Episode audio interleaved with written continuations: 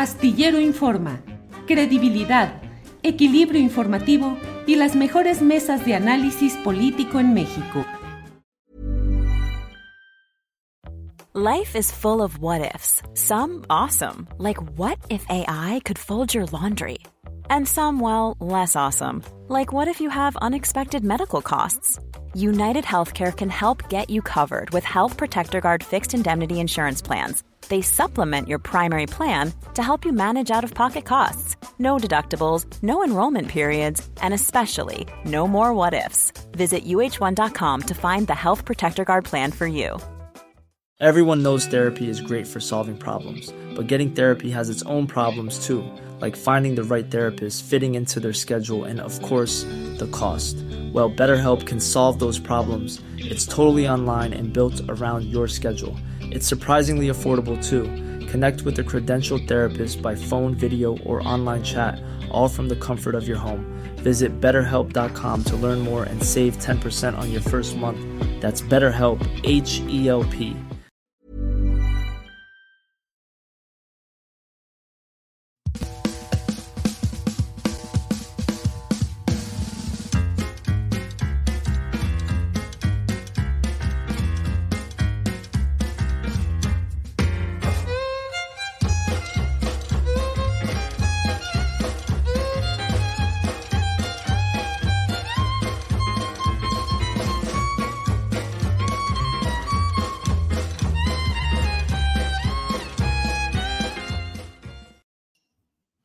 Hola, hola, buenas tardes, buenas tardes, ¿cómo están? Muchas gracias por acompañarnos en esta transmisión de Astillero Informa. Gracias por estar en esta ocasión con nosotros.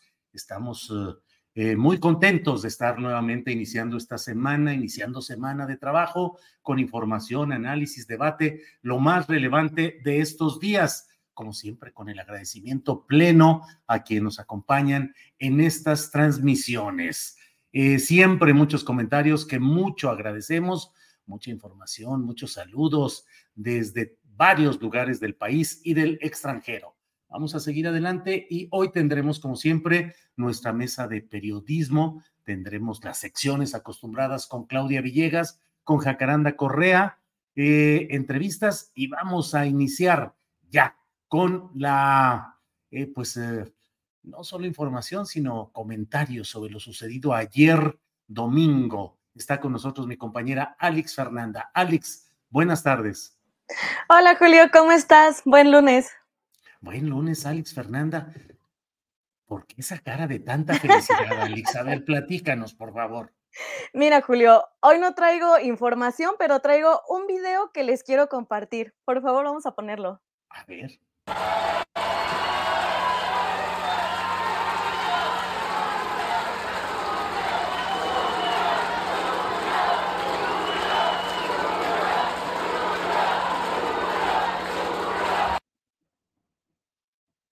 Válgame, válgame, mira nada más.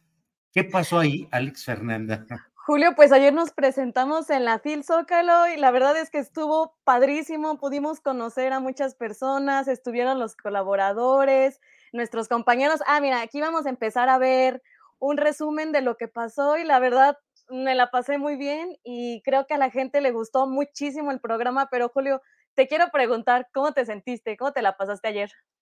Fíjate que muy contento, muy agradecido con la gente por esa recepción tan calurosa, tan amable, tan generosa, a todos los participantes, a todos los que hacen este programa, tanto quienes eh, dan su voz con su opinión, con su punto de vista, como al equipo astillero, eh, a la tripulación astillero. La verdad es que fue un día de mucha, de mucho amor, de mucho amor compartido con la gente, con el público, con la audiencia. Fue un lleno completísimo. Nos dijeron algunos de los organizadores que es el lleno, el mayor lleno que ha habido, la mayor concurrencia, el, foro más pletórico que, ha habido en, estos tiempos. Y bueno, pues la verdad es que nuestros compañeros eh, participando y la tripulación astillero, la verdad, salió muy bien todo. Oye, Juli, ¿qué se siente? ¿Cuál es la diferencia entre transmitir como lo hacemos usualmente y estar en vivo pues con todas las personas ahí presentes? Eh, bueno, siempre, siempre pesa el hecho de saber que estás hablando ante tanta gente, pero aquí la verdad es que el cariño, el amor, los aplausos eh, de tanta gente y tanta, eh, tanto compromiso mutuo que se ha establecido de un periodismo serio, respetuoso, crítico y con para un público inteligente que está ávido de saber y de entender lo que va pasando, pues es muy, muy, muy agradable, muy reconfortante, reanima en ciertos momentos dificilones que luego hay y la verdad es que pues fue una parte de lo de lo que hacemos cotidianamente, Alex.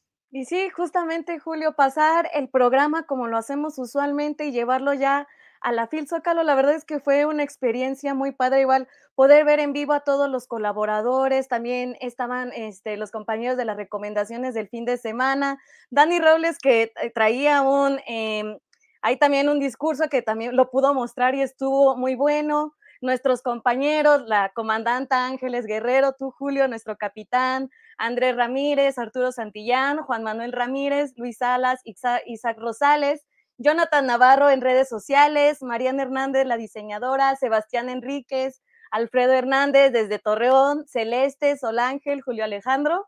O sea, estuvo muy, muy bueno y también quería empezar el programa igual diciendo muchas gracias a todas las personas que ayer nos pudieron acompañar, también a los que nos acompañaron vía internet como ya lo tenemos acostumbrado. Fue una experiencia muy bonita y esperamos que les haya gustado muchísimo. Todo lo que hacemos es con todo nuestro corazón y siempre para que puedan tener la mejor información. Oye, Alex, pero además yo me enteré de que foto tras foto con Alex Fernanda y que te pedían fotografías y autógrafos y toda la cosa. ¿A ti cómo te fue? Julio, la gente es muy, muy amable también. Em, sí, se me, cuando estábamos ahí eh, coordinando, se me acercaron a, saludar, a pasarme algunos papeles que para llegar aquí a la tripulación, muy amables, eh, me pidieron algunas fotos y yo encantada de poder conocerlos, de poder saludarlos, platicar tantito ahí, porque como había mucha gente, pues no se podía tanto, pero me alegró muchísimo poder estar con ustedes, poder conocerlos y y ya que ya, nos, ya me siento muy familiar, justo comentaba eso con una, con una persona que me decía, es que siento que te conozco y yo, yo también siento que los conozco, porque igual como estamos ahí en el chat siempre y hablamos muy seguido, entonces me, me encantó, la verdad es que es de las experiencias que no sé, no sé ni siquiera cómo, cómo explicarlo, pero Julio, te voy a confesar que a los 17 conocí tu columna eh, cuando iba en la prepa. Y ahora mm. estar de este lado trabajando en este gran equipo, pues la verdad es algo que todavía me vuelvo así un poquito la cabeza y estoy muy agradecida y muy feliz con ustedes, con el equipo y con todo el público que nos ha recibido de una manera tan amorosa. Fue muy bonito. Bueno, pues Alex Fernanda, ayer en la noche, porque luego nos fuimos a cenar, debe saber nuestra audiencia que nos fuimos a cenar pizza, vinito, cerveza, eh, eh, sobre todo aguas de sabores, eso sí, hubo muchas jarras porque estaba Sí, eh, y bueno, ahí platicamos y ahí con varios de los compañeros participantes y con la tripulación astillero. Y en cierto momento Alex llega y me dice, para mañana esto y así, disculpe que veamos, pero ya es mañana. Y le dije, pues sí, es que así es el periodismo, Alex. Eh, termina una cosa por más esplendorosa que nos parezca y a la talacha para el día siguiente y así seguimos. Entonces, Alex, pues ha sido un gran placer. Agradezco de todo corazón, apreciamos profundamente la manera tan amistosa, tan amable, tan cálida, tan generosa, tan entregada de público que nos acompañó en esta que estaba lleno, repleto, los lados con gente que se aventó las dos horas parada, eh, pues no sé cuántas personas serían alrededor todos, pero parados y todo el, el, auditorio lleno, incluyendo los pasillos, que no nos escuche protección civil, pero estaba todo, todo muy, muy, muy participando. Entonces, pues gracias, Alex Fernanda. Gracias, Julio, y gracias a toda la audiencia, a todo el equipo que, que estamos aquí también trabajando. Y Julio, nada más, hay nada más para contarle a la audiencia, hay que despedirnos con el corazón coreano que ayer también nos tomamos la foto. Y mi ignorancia de estas cosas, Alex, que te decía, pero ¿qué es eso? El corazón coreano y todo, sí. Entonces, bueno, por ahí hay una foto donde estamos con el famoso corazón coreano. Bueno, de todo vale. Gracias, Alex, por todo y en tu nombre o en ti, gracias a toda la tripulación astillero y gracias a la audiencia que nos acompañó ayer. Muchísimas gracias, Julio. Y aquí seguimos pendiente a la información. Vamos avanzando, si te parece. Sí, adelante. Muchas gracias, Alex Ferranda. Gracias. Gracias. Bien, bien, pues eh, vamos a, vamos a seguir adelante. Mire, teníamos uh, concertada una cita desde la semana pasada con el diputado Manuel Vázquez, diputado federal por Morena, para platicar acerca de los señalamientos que hizo respecto a Omar García Harfus, donde le dice, sí, estuviste. Vamos a esperar, me avisan Alex Fernanda, Arturo Santillán, cuando lleguen, pero si no, esto me da la oportunidad de darle las gracias a la gente miren, entre otras cosas, Valero Julio Astillero, San Antonio, la isla. Una persona que amablemente me entregó, o se entregó, está muy pesado, está grandote, pero es un valero eh, que nos hicieron especialmente Julio Astillero y nos regalaron muchos eh, libros, eh, recados, señalamientos, propuestas de información, todo, muchas gracias. Eh, también a mi familia Ángeles, a Sol Ángel, a Julio Alejandro, les enviaron muchos parabienes, nos regalaron una monita también de tejido eh, con un sol, un, ángel con un sol, y bueno, muy agradecidos por todo ello.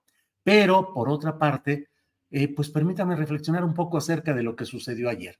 Me parece que eh, la respuesta tan generosa, tan amplia, tan abundante de tanta gente que estuvo allí en, nuestro acto es eh, una, una forma de, de seguir adelante, de comprometernos, de saber que estamos en posiciones en las cuales es necesario el periodismo crítico. Siempre lo he dicho, un periodismo hecho desde la izquierda. Yo mm, me considero un hombre de izquierda totalmente, pero que desde luego somos un periodismo que es capaz de señalar con el mayor equilibrio, periodístico posible las cosas buenas, las cosas malas, de los procesos políticos y sociales en los que se está y sobre todo en los procesos de cambio.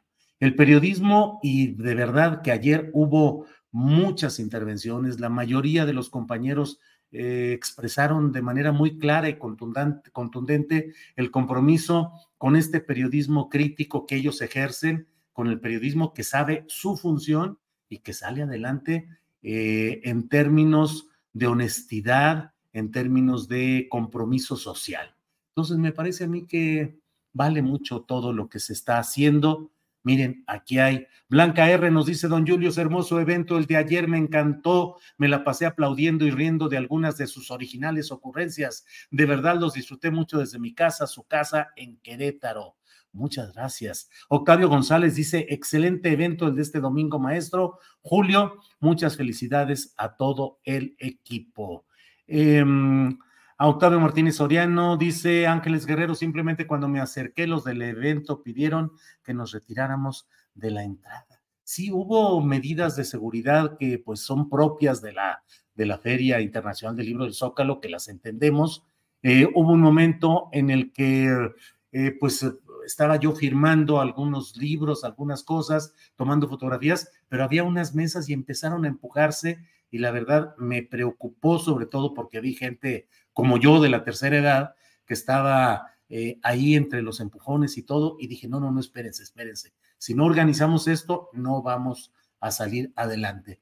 Y entonces pedí que se hiciera una fila, se hizo una fila muy larga, estuve una hora y cuarto, una hora y media ahí tomando fotografías y dando eh, algunos, algunas firmas que amablemente me pidieron, pero en términos generales, pues tuvimos que organizarnos de esa manera para evitar más problemas y luego ya caminamos y luego le pedí un auxilio a la policía para que nos ayudara a controlar que no se metiera gente, que no hubiera, pues a veces hasta discusiones de yo entro y nomás un segundito y espéreme tantito y bueno, pues así fue la organización así. Julieta Silva dice, el de ayer fue un programa excepcional, muy completo y con versatilidad en los puntos de vista, sin dejar de ser de izquierda. Felicidades, que se repita. Julieta Silva, es que usted eh, seguramente escuchó a um, Jacaranda Correa, que luego le dijimos, Jacaranda, andas de provocadora, porque dijo que deberíamos de hacer ese tipo de eventos, cuando menos una vez al mes, y que los hiciéramos en diferentes eh, alcaldías de la Ciudad de México, que fueran a otras ciudades. Arnoldo Cuellar también dijo, oye, vamos a salir juntos, vamos a otros lugares, vamos a Bahía de Huira, a hacer allá una mesa de apoyo, de solidaridad a quienes están luchando allá. Eh, en fin, pues muchas ideas que vamos, como siempre, tomando en cuenta. Em, Sandra González dice, los queremos mucho a todos y todo el equipo astillero, muy emocionados de verlos en vivo y a todo color.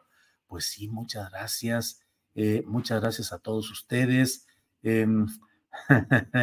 Le preguntan a Ángeles Guerrero, a mi esposa, cómo le fue, y dice, pues abrumada, mucho trabajo y las personas muy amables y mucho cariño. Estoy muy agradecida.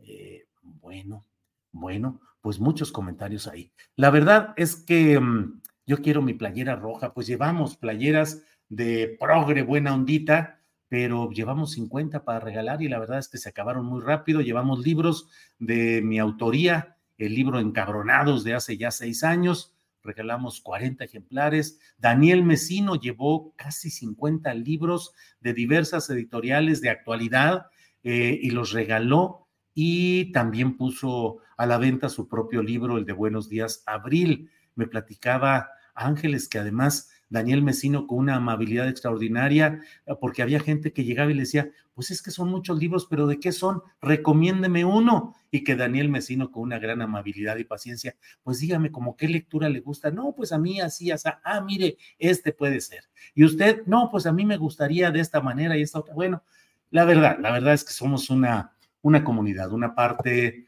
en la cual tenemos muchos puntos de coincidencia y nos sentimos muy contentos de poder estar con ustedes. Pero se acabaron de volada las playeras rojas, las playeras rojas. Em, hola Julio, ¿cómo puedo conseguir los libros de Jorge Meléndez? Pregunta Paula Tarango. La verdad es que no sé, le preguntamos si quieren un ratito más al propio, em, al propio Jorge en el segmento un poco más tarde. Ana Cruz Martínez, felicidades y me sumo a la propuesta, mesas en vivo y viajeras. Eh, Marco Antonio Cruz, me hubiera gustado un libro de Daniel Mesino. Pues eh, no le digan a nadie, pero eh, cumplía años un compañero nuestro, de los que son, están siempre en el chat y están siempre atentos y todo, cumplía años iban a reunirse a desayunar antes de ir al Zócalo. Ángeles se enteró y me dijo, Julio, vamos al desayuno este a las nueve y media de la madrugada en domingo, ahí cerca del Zócalo. Y le dije, está bien, vamos. Y tuve el placer de platicar con varios, con algunos compañeros del chat, agradecerle su atención, su compromiso, eh, la defensa del periodismo que hacemos aquí. Y luego ahí dijeron, pues hay que hacer un día la mesa de los fans o la mesa de los eh, chateros, de los que estamos ahí. Y bueno, son muchas ideas que vamos tomando y agradeciendo de todos ustedes. Eh, Jorge Meléndez publica sus libros en Editorial Planeta, dice Virginia Crass. Eh, le preguntamos de rato a, mm, mm, mm, a Jorge Meléndez. Dulce María Otero Sotelo dice: Felicidades, Julio, me encantó tu participación en la FIL. Gracias, gracias. Al maestro Meléndez lo pudimos saludar afuera de la carpa, un gran caballero, dice R. Vences. Pues sí, la verdad es que sí. Eh, mm, bueno, aquí están con lo de la caída de, de Xochitl, que se cayó de su silla. Luz María Adriano, Andriano, gracias por la playera. Abrazos, un gran día con tus invitados. Eso dice ahí. Eh, eh, Mm, mm, mm. Estaría linda una sección de recomendaciones literarias, dice Stephanie Pedrosa. Pues ahí, Pedraza, ahí tenemos la sección con el propio Alejandro, eh, con el propio Daniel Mesino. María Eugenia Ávila dice, me encantó la propuesta de Jacaranda Correa. Pues muchas gracias. Excelente lo de la Feria del Libro del Zócalo, don Julio, dice Gabriel Flores. Eh, Chale, ni supe cómo fue que regalaron tu libro, Julio, dice Nacho Flores. Sí, pues eh, aquí estuvimos más o menos promoviendo y informando y bueno, ahí vamos con todo esto. Eh, muy interesante las mesas de ayer, dice Victoria Vidargas. Eh, los vi por YouTube, buena idea que salgan de la Ciudad de México y vengan a León, Guanajuato. Se necesitan periodistas de izquierda por acá. Bueno, bueno. Eh, ver a tanta mente brillante y a Frida Guerrera al final fue muy emotivo, dice Papi Punk Rock. Bueno, pues ahí andamos, ahí andamos con todo ello. Bueno, pues veo que no, no se conectó Manuel Vázquez Arellano, pues bueno, ahí queda, ahí queda el, la invitación que hicimos con toda oportunidad y el hecho de que hace algunos minutos nos avisó de que no podría exactamente esa hora, que si podríamos ponerla un poco más tarde y bueno, pues la verdad es que ya más tarde tenemos eh, ya compromiso de otro tipo de información y otro tipo de entrevistas que vamos ahí caminando. Entonces, eh, em, bueno, pero eh, ya tuve la gran oportunidad de comentar con ustedes parte de lo que está sucediendo, parte de los comentarios, parte de lo sucedido ayer y vamos a entrar con alguna información. A ver, dice, eh, ay, Astillero dice, vengan a Nuevo León, dice eh, María Orozco. Em, Vidal Mejía tuvo la oportunidad de asistir al Zócalo y fue muy emocionante ver a gente tan brillante comprometida con el periodismo. Pues sí, la verdad es que sí. Así es. Bueno, pues vamos a seguir adelante. Em, tuvimos una, fue, fue, fue sensacional, fue pero bueno, vamos a entrar ya con la información. Tenemos información diversa sobre lo que ha ido pasando, porque al mismo tiempo que hubo esta, esta concentración literaria, política, artística, cultural en el Zócalo con la Feria Internacional del Zócalo, eh, Feria Internacional del Libro, pues al mismo tiempo se produjeron tanto la marcha de trabajadores sindicalizados del Poder Judicial de la Federación que defienden lo que ellos consideran sus derechos laborales en riesgo. Y bueno, por otra parte, la cargada de personajes abiertamente de los partidos del PAN, del pelo que queda del PRD, declaraciones del Frente Amplio por México de solidaridad, en fin, el montarse estos partidos ya abiertamente en proselitismo electoral en esta marcha que tiene una, un contenido de una defensa sindical que es discutible, que puede ser eh, valiosa o no, será de verse, será de irse viendo, pero sí el agandalle ahí. Eh, pasó eso, hubo esa marcha, hubo también una manifestación eh, en defensa de Palestina, incluso pidiendo que el gobierno de México rompa relaciones con Israel. Hubo el desfile de las Catrinas en la tarde, noche, por Paseo de la Reforma, precioso el espectáculo. Pero bueno, Déjeme primero que nada decirle lo que opinó hoy el presidente López Obrador respecto a la manifestación ayer en defensa del Poder Judicial de la Federación. Y acerca de esta manifestación, muy bien, eh, tienen todo el derecho a expresarse, a manifestarse. Yo no comparto el que se defiendan privilegios, pero respeto el derecho que tienen de manifestarse. No comparto el que defiendan privilegios porque se me hace muy injusto. Si estuviesen defendiendo causas en beneficio del pueblo, pues entonces sí, todo mi respeto, toda mi admiración. Pero se trata de que los ministros siguen ganando 600, 700 mil pesos mensuales. Por ejemplo, marcha un ministro, ¿no? Que gana 700 mil pesos mensuales. Le debería dar vergüenza.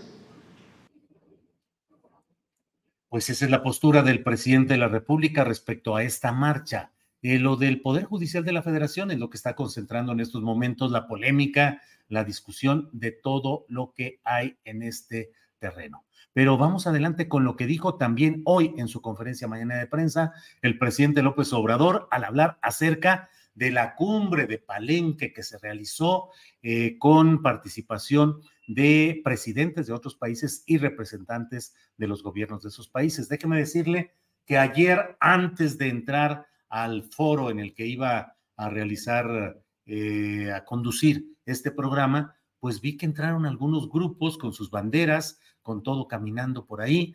Em, y, pues los acompañé como periodista, tomé algunas fotografías, fui viendo qué pasaba. Hubo una persona ahí que de manera muy eh, provocadora me empezó a gritar, palero, palero. Y yo nada más le decía, ignorante, tú eres ignorante, eres ignorante, palero, palero, retírate, no sé cuántas cosas. Llegó gente que estaba por ahí eh, cerca, no, no, no sé cuál sería su filiación política, pero se me acercaron y dijeron, es un, no les hagas caso, bla, bla, bla. Y hasta ahí, hasta ahí pasó. Pero eh, se pararon luego frente a Palacio Nacional y otra parte frente a eh, la Suprema Corte de Justicia de la Nación. Tomé las fotografías en ese momento, que era antes de que yo entrara al programa de una a tres en, en la fil del Zócalo. Tomé las fotografías y las publiqué y bueno, ahí se veía muy poca gente, luego ya dijeron que es porque habían cerrado las entradas al Zócalo, otras cosas. Bueno, yo tomé esas fotografías y las publiqué. Bueno, vamos uh, adelante con lo que dijo el presidente López Obrador, que le estaban quitando ahí, López, renuncia, López, y el presidente López Obrador estaba en Palenque, Chiapas. Esto fue lo que dijo hoy.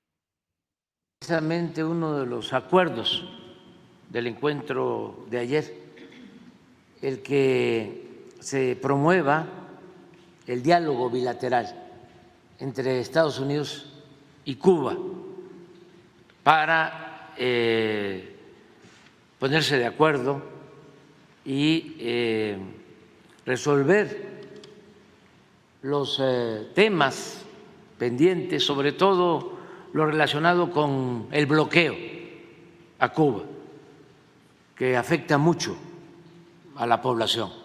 A Nicaragua ya no se le invitó porque no vino ni un este, representante. se les invitó, eh, pero por alguna razón no asistieron. ¿no?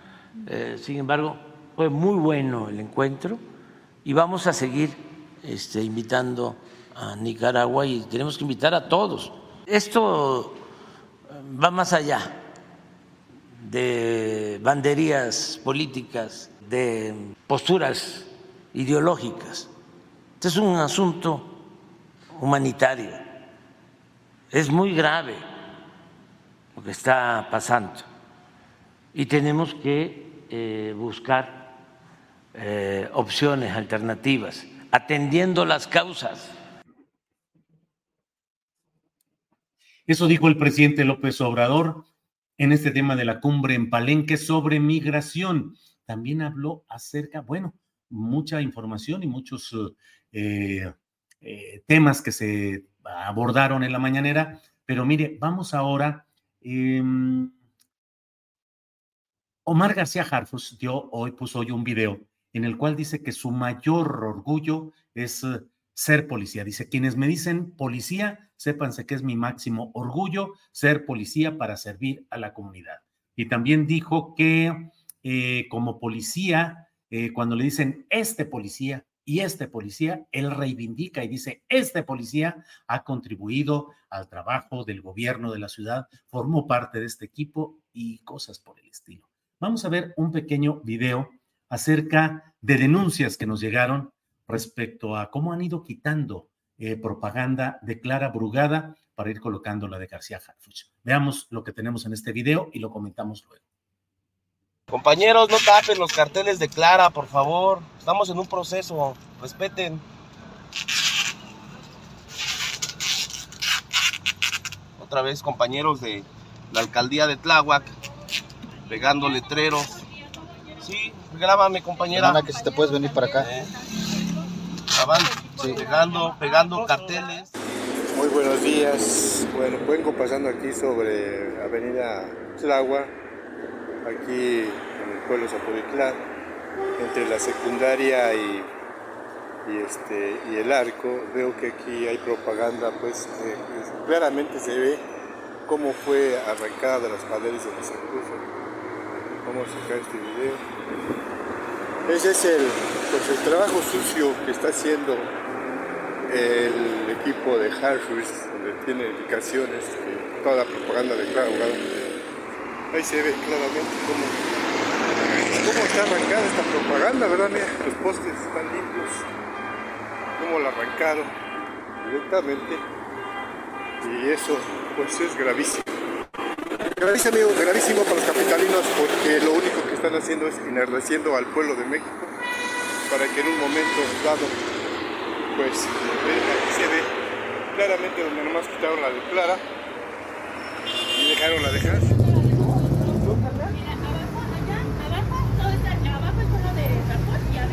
Yo vengo pasando, amiga, yo vengo pasando y aquí tiene uno de Clara, mira, claramente se ve aquí. Cómo lo taparon nosotros, ¿no? Oye, me sí. Que respete, yo no le estoy haciendo nada. No, yo tampoco. Ah, discúlpame. No nada, pero estás tapando ahí, carnal. Es indebido, mira. ¿Ustedes piden respeto, compañeros? Sí, piden respeto. No le estamos faltando al respeto. Espérame, espérame. En el pueblo de Zapotitlán tiraron ayer todos los tendederos que pusimos de Clara y son pasados de verga porque son los hijos de la noche. Por eso, pero no me hables de respeto cuando no respetan.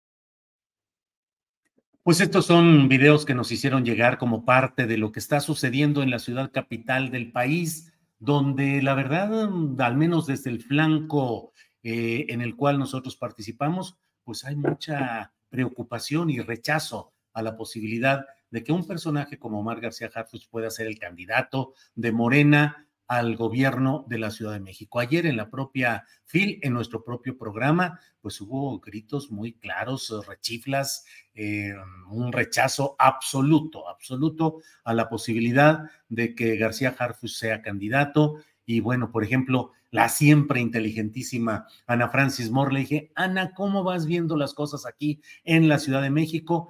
¿Cómo ves cuál es el futuro aquí de la izquierda en la capital del país? Y Ana Francis se quedó así pensando y dijo, claramente, se quedó pensando. Y bueno, pues mucha gente tiene esa idea de que claramente las cosas deben ser de una manera diferente. Leí, me enteré de que también durante eh, una mesa posterior en la cual estuvo el doctor Lorenzo Meyer y otros compañeros, también hubo un rechazo sonoro a esa posibilidad. Y es muy preocupante que continúe esa maquinaria en la cual, como lo he dicho en más de una ocasión, lo preocupante es simplemente el hecho de ver que en Morena se hayan atrevido a subir esa candidatura, a considerar esa candidatura. Alguien me puede decir, pues es derecho de cualquier ciudadano el postularse en un partido, de acuerdo, pero él recién llegado, porque él dice que se afilió a Morena pocos días antes de lanzar su propuesta de ser candidato o de participar en este proyecto interno de Morena, la verdad es que es muy preocupante el hecho de que se pretenda dar un espacio de poder político a una opción como esa, cuando la verdad es que hay muchos elementos complicados en, la, en el escenario político nacional eh, y la verdad es que y vuelvo a la reunión de ayer porque verdaderamente nos, que nos dejó impactados. La verdad es que en la tarde noche cuando estábamos comiendo y cenando con varios de los compañeros y parte de la tripulación astillero, pues todos estábamos platicando acerca de cuál es el significado de este apoyo y de esta eh, del apoyo de la gente a opciones que estén comprometidas realmente con sus posturas eh, de cambio, de progreso, de avance social, político, cultural, económico, y que en ese sentido, pues hay opciones que dentro de Morena no parecen corresponder a ese esfuerzo, sino que se inscriben en un plano, pues, de pragmatismo extremo, de oportunismo de algunos personajes, pero que implican riesgos de evolución que de no ser frenados a tiempo, em, creo que pueden significar un deterioro muy grave a los postulados de izquierda que han ido avanzando lentamente, pero que han ido avanzando y ahora pareciera que se puede estar en un riesgo de retroceso. Eh, particularmente Jorge Meléndez fue enfático en sus señalamientos de lo que implican este tipo de candidaturas. Igualmente, eh, Paco Cruz se llevaron una gran ovación. Ellos que estuvieron en la misma mesa con Claudia Villegas, a, a, quien también aplaudieron mucho por sus comentarios sobre lo que se necesita en materia económica y lo que se espera en un futuro próximo pero pues sí, creo que vale la pena pensar que es necesario desde la trinchera en la que cada cual esté, luchar, pelear, protestar, decir, criticar, expresarse, para tratar de conservar quienes estamos en un flanco de izquierda, sea de una con una u otra graduación, pues que seamos capaces de tratar de impedir que haya retrocesos. Yo creo que en la Ciudad de México se va a dar una batalla política, electoral, ideológica y cultural muy importante en el caso de que llegue García Harfus como candidato, creo que muchos seremos quienes trataremos de eh, difundir, de actuar, de señalar, de advertir de estos riesgos de manera más eh, insistente. Y por otra parte, en los lugares donde haya este tipo de candidaturas dañinas, pues vamos a ver qué, qué sucede. Vamos a ver cómo se puede actuar. Por cierto, tendré hoy a las nueve y media, a las nueve de la noche, a las nueve de la noche en la videocharla astillada, hemos comprometido una entrevista con el doctor Hugo López Gatel para poder platicar. Quiero preguntarle qué pasa con los medios de comunicación tradicionales, convencionales, que le han desatado una guerra eh, obscena en la cual no es que esté a discusión.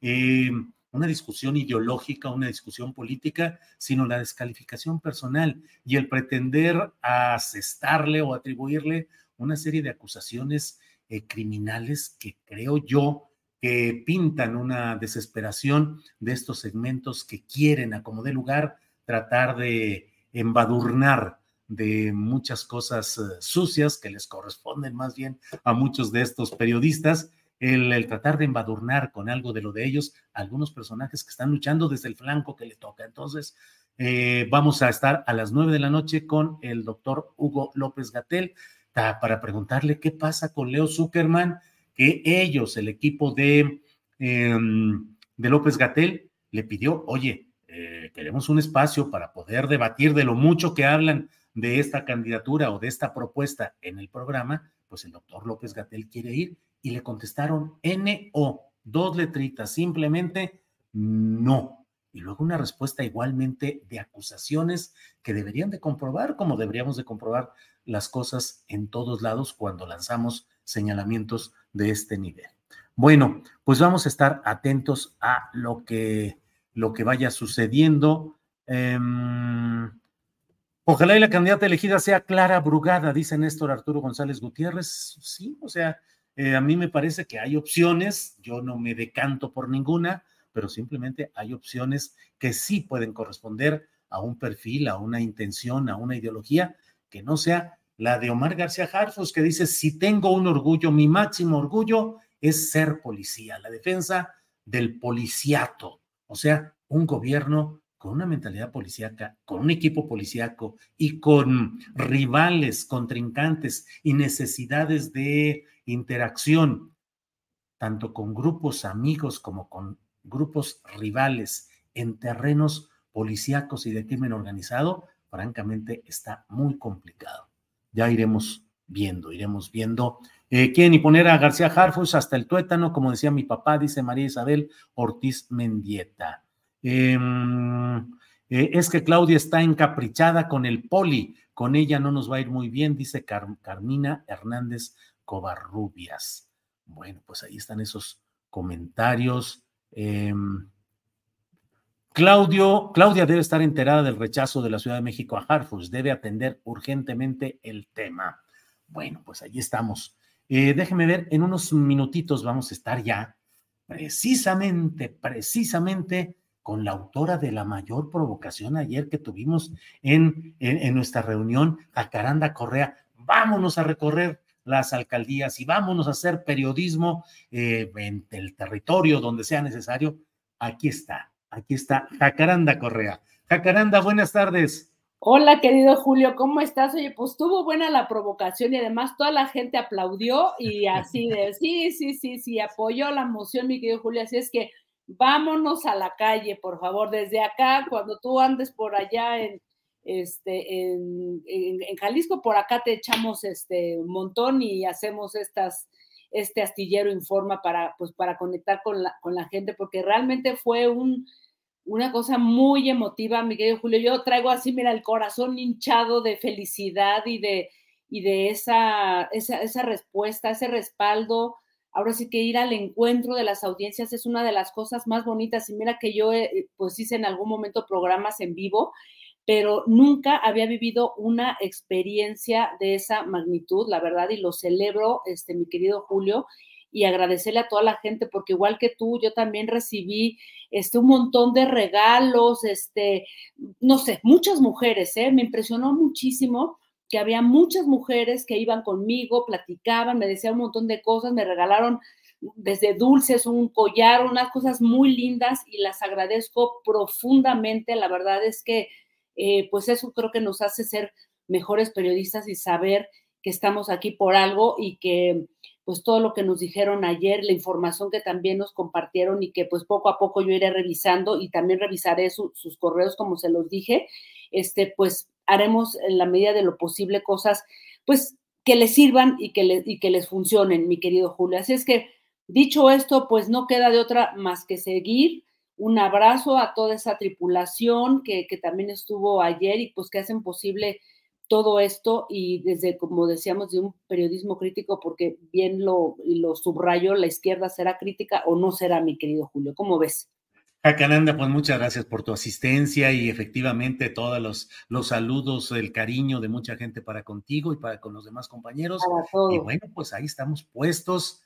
¿Con qué vamos a remover las neuronas? ¿Con qué más vamos a remover ¿Con, qué, qué vuelva a ser la removedera de hoy? Fíjate que justamente yo ayer andaba yo muy removida de la neurona porque cuando iba a la fila de del Zócalo, ya ves que me fui en mi bici, ¿no? Porque soy ciclista me fui en la bici y fui recorriendo después ya también en la bici luego a pie la marcha este, eh, del Poder Judicial.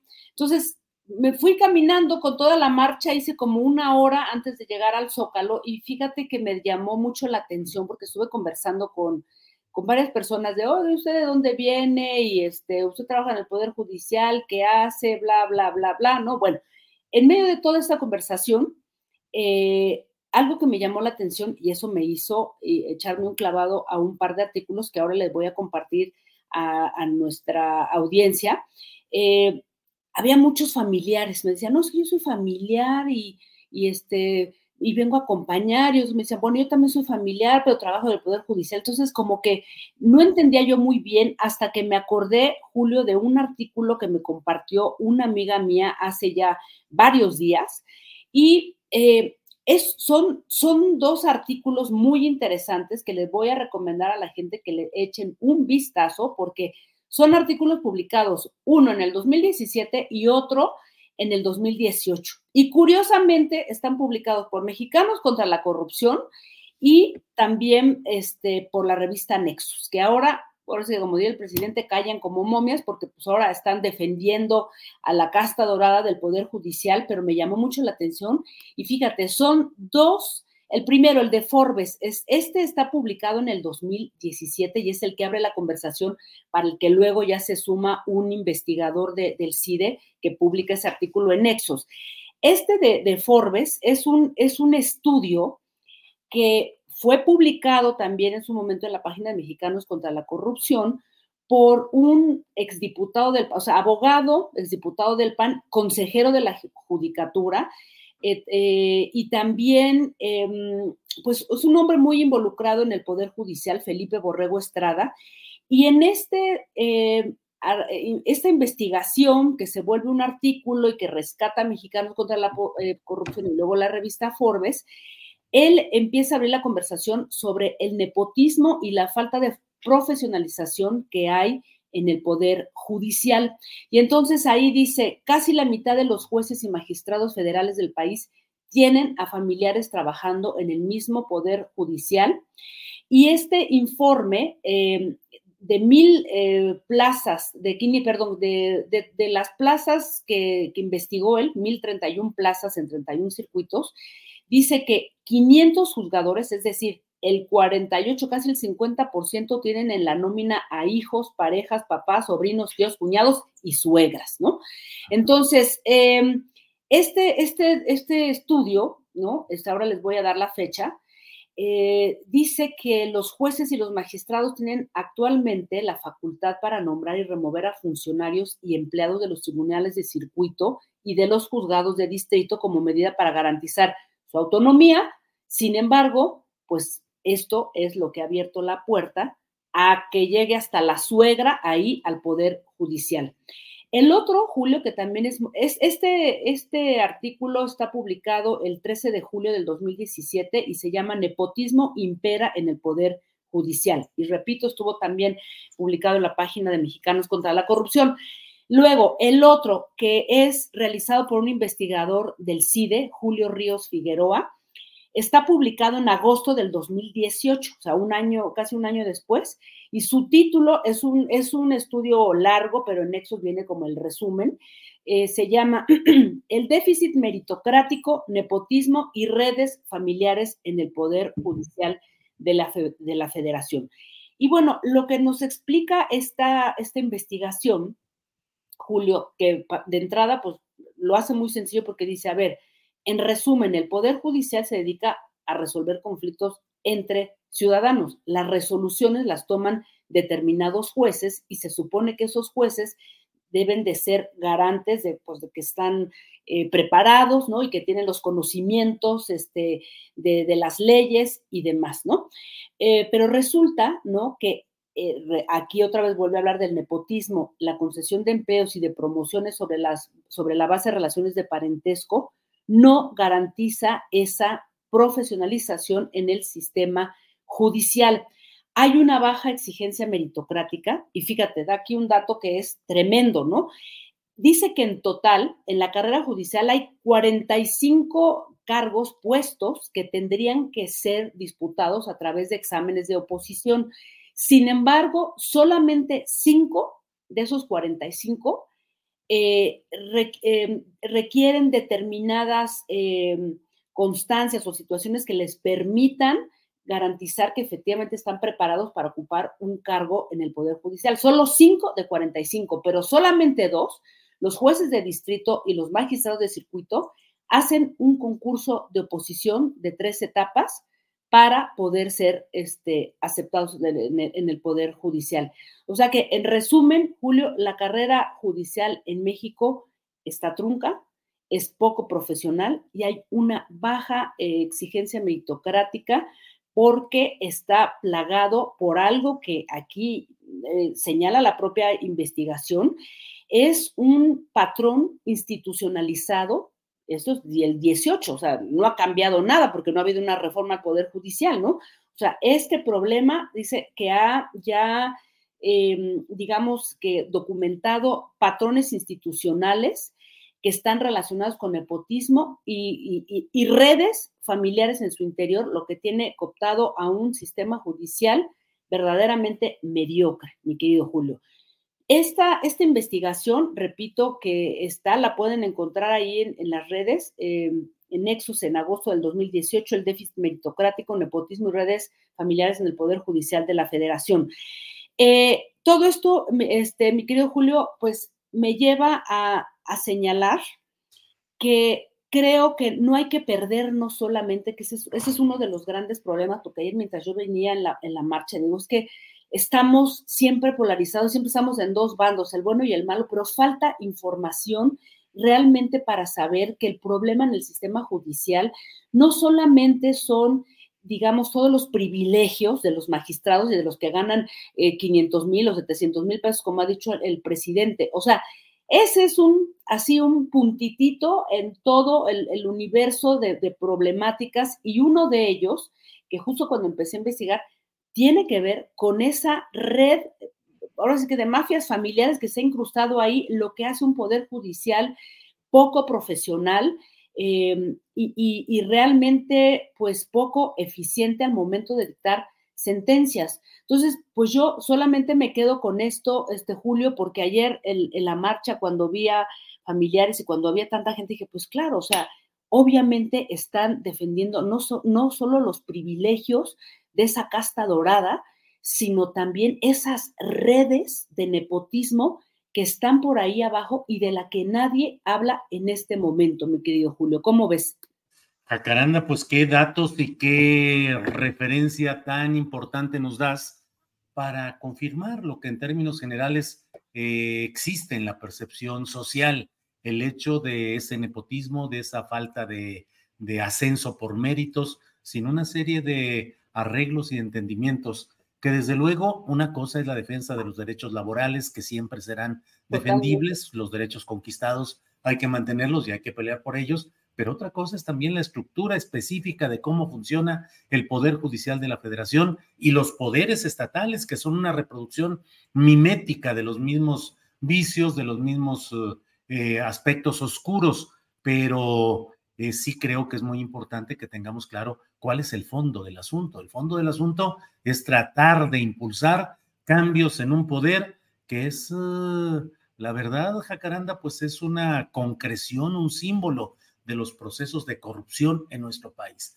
No es que sea el único elemento, existen muchos otros, la corrupción política, la corrupción en las fiscalías, otro, la corrupción empresarial, pero en este caso sí hay que tener claro qué es lo que está sucediendo en todos esos enfoques, Jacaranda. Así es que bien por todo lo que nos has compartido. Así es, mi querido Julio. Y, bueno, sobre todo decir que es probable que no per se los que eh, digamos que esté mal, ¿no? Que laboren algunos familiares, no está mal, siempre y cuando tengan los méritos y las capacidades, pero ya que se hayan formado redes hasta que esté la suegra por ahí, en, hasta en la parte administrativa, pues es muy peligroso e insisto, lo que nos lleva a, pues, a exigir y a estar pendientes de una urgente reforma al Poder Judicial, Julio. Fíjate, Jacaranda, que en algunos casos se llegó a detectar cómo los ministros y magistrados solían cruzarse favores para no caer en la acusación de nepotismo. Entonces, mi amigo ministro de tal apellido eh, le da trabajo a mi hijo y yo le doy trabajo al hijo de aquel y los vamos incorporando así y decimos que no es que sea nepotismo, cada quien va caminando, pero sí son las redes Fíjate que hay esto que se llaman las constelaciones familiares o algo así, que son los entrecruzamientos. Entonces aquí también constelaciones judiciales se van entreverando todos ellos. En fin, pues como siempre, Jacaranda, muchas gracias por esta oportunidad de platicar contigo y seguimos para el próximo lunes y ahí seguimos con tus provocaciones, Jacaranda. Un abrazo, mi querido Julio, y nos vemos este, el, el siguiente astillero informa en la delegación. ¿Cuál quieres? Benito Juárez, Laua, la que tú digas, ahí empezamos. muy bien, Cacaranda. Un abrazo a, a, ti, a toda la tripulación y a toda esa gente maravillosa que nos escucha y que está aquí pendientes, pues acompañándonos. Gracias. A ti, gracias, Cacaranda. Hasta pronto. Bueno, pues vamos de inmediato con otra compañera nuestra valiosa que tuvo ayer muchos aplausos, mucha recepción, mucha amabilidad de la gente con ella, con Claudia Villegas, directora de la revista Fortuna y colaboradora de este espacio. Claudia, buenas tardes. Muy buenas tardes, Julio. Feliz inicio de semana a todos y a todas. Igualmente, Claudia, gracias eh, por todo. Gracias por tu participación ayer, gracias por tus palabras, lo que dijiste ahí, lo que planteaste de los retos de la economía, el futuro, en fin, muchas gracias. Y pues no sé si nos quieres decir un poquito cómo te sentiste ayer antes de que entremos en materia de lo que nos quieres comentar, Claudia. Ay, Julio, pues salí con una gran responsabilidad de que todo lo que se dice aquí tiene repercusiones en la vida de las personas, como sucede con el periodismo, querido Julio. Agradecerte haber estado en un lugar tan entrañable en donde las personas acudieron a conocer a todo el equipo de Astillero y que se acercaban para decirnos que necesitan más información sobre sus finanzas personales me parece que esa es una gran responsabilidad y un reto, Julio, que no sé si te parece, tenemos que asumir, tenemos que ayudarlos a que entiendan mejor cómo la macroeconomía, las finanzas, los negocios privados incluso les afectan en su día a día, Julio, pues ¿qué te puedo decir? Súper emocionada y conmovida por todos los mensajes que nos dejaron y que nos hablan de cómo la economía sí se puede entender, no es esta ciencia oculta que solamente se puede escribir con ciertos códigos, como nos habían hecho creer. Me parece que la economía, como tú bien lo has dicho, Julio, es con visión social o no tiene sentido. Pues muy bien, muchas gracias por tu presencia ayer que eh, formó parte de esta gran eh, participación de compañeros en este acto de la Feria Internacional del Libro del Zócalo. Claudia, ¿qué nos quieres comentar en esta ocasión? Gracias, Julio. Pues mira, se ha dado a conocer el indicador general adelantado de la economía, que paradójicamente es agosto, pero es la cifra más adelantada que tenemos para saber cómo va la economía. Y hoy sorprendió a muchos analistas este crecimiento anualizado del 3.7%. Ni en los mejores tiempos soñábamos con un crecimiento así Y esto es resultado evidentemente de las inversiones, del crecimiento en los sectores más importantes. Fíjense ustedes, sector industrial, que muchas veces podemos pensar que en México no se está invirtiendo, que no se están construyendo plantas, pues no, sector industrial creciendo a niveles de 5%. También el sector de servicios creciendo más de 2.5%. Y entonces, Julio, lo que vemos aquí es que la economía, como lo planteamos en la portada de revista Fortuna, donde ponemos un jaguar y ponemos la economía ruge, un poco soñando, ¿verdad, Julio? Que nos pudiéramos convertir en estos tigres asiáticos, que la economía mexicana se transforme en el jaguar que necesita América Latina. Bueno, pues resulta que la economía ruge y que la economía avanza, pero sí hacemos una pregunta en revista Fortuna, que incluso en algunas dependencias del gobierno me dijeron, esa es la pregunta que nos hacemos todos. ¿Hasta cuándo? ¿Hasta cuándo la economía mexicana va a seguir creciendo? Porque hoy el presidente López Obrador, no sé si lo escucharon, dijo muy contento y con una sonrisa en el rostro, estamos creciendo por tercer mes consecutivo más que Estados Unidos. Y esa es una buena o una mala noticia para nosotros. Me parece que es un desafío, Julio, porque si no aprovechamos esta ventana de oportunidad y si nos convertimos en esta eh, parte, en este engrane que es esta ola de inversión impulsada desde Estados Unidos y desde la decisión de la ley de chips de no depender de lo que viene de lejos, porque hoy Biden, bueno, más bien ayer Biden dijo que pide apoyo para la región Asia-Pacífico, en donde está, pues nada menos y nada más que la isla de Taiwán y en donde están los semiconductores. ¿Y eso qué tiene que ver con nosotros? Julio, sabes que estuvimos por allá eh, aproximadamente ocho o nueve días y lo que pudimos ver es que Taiwán quiere quedarse con sus inversiones en semiconductores, pero ante la eh, presión que tiene de Estados Unidos, está construyendo en Arizona.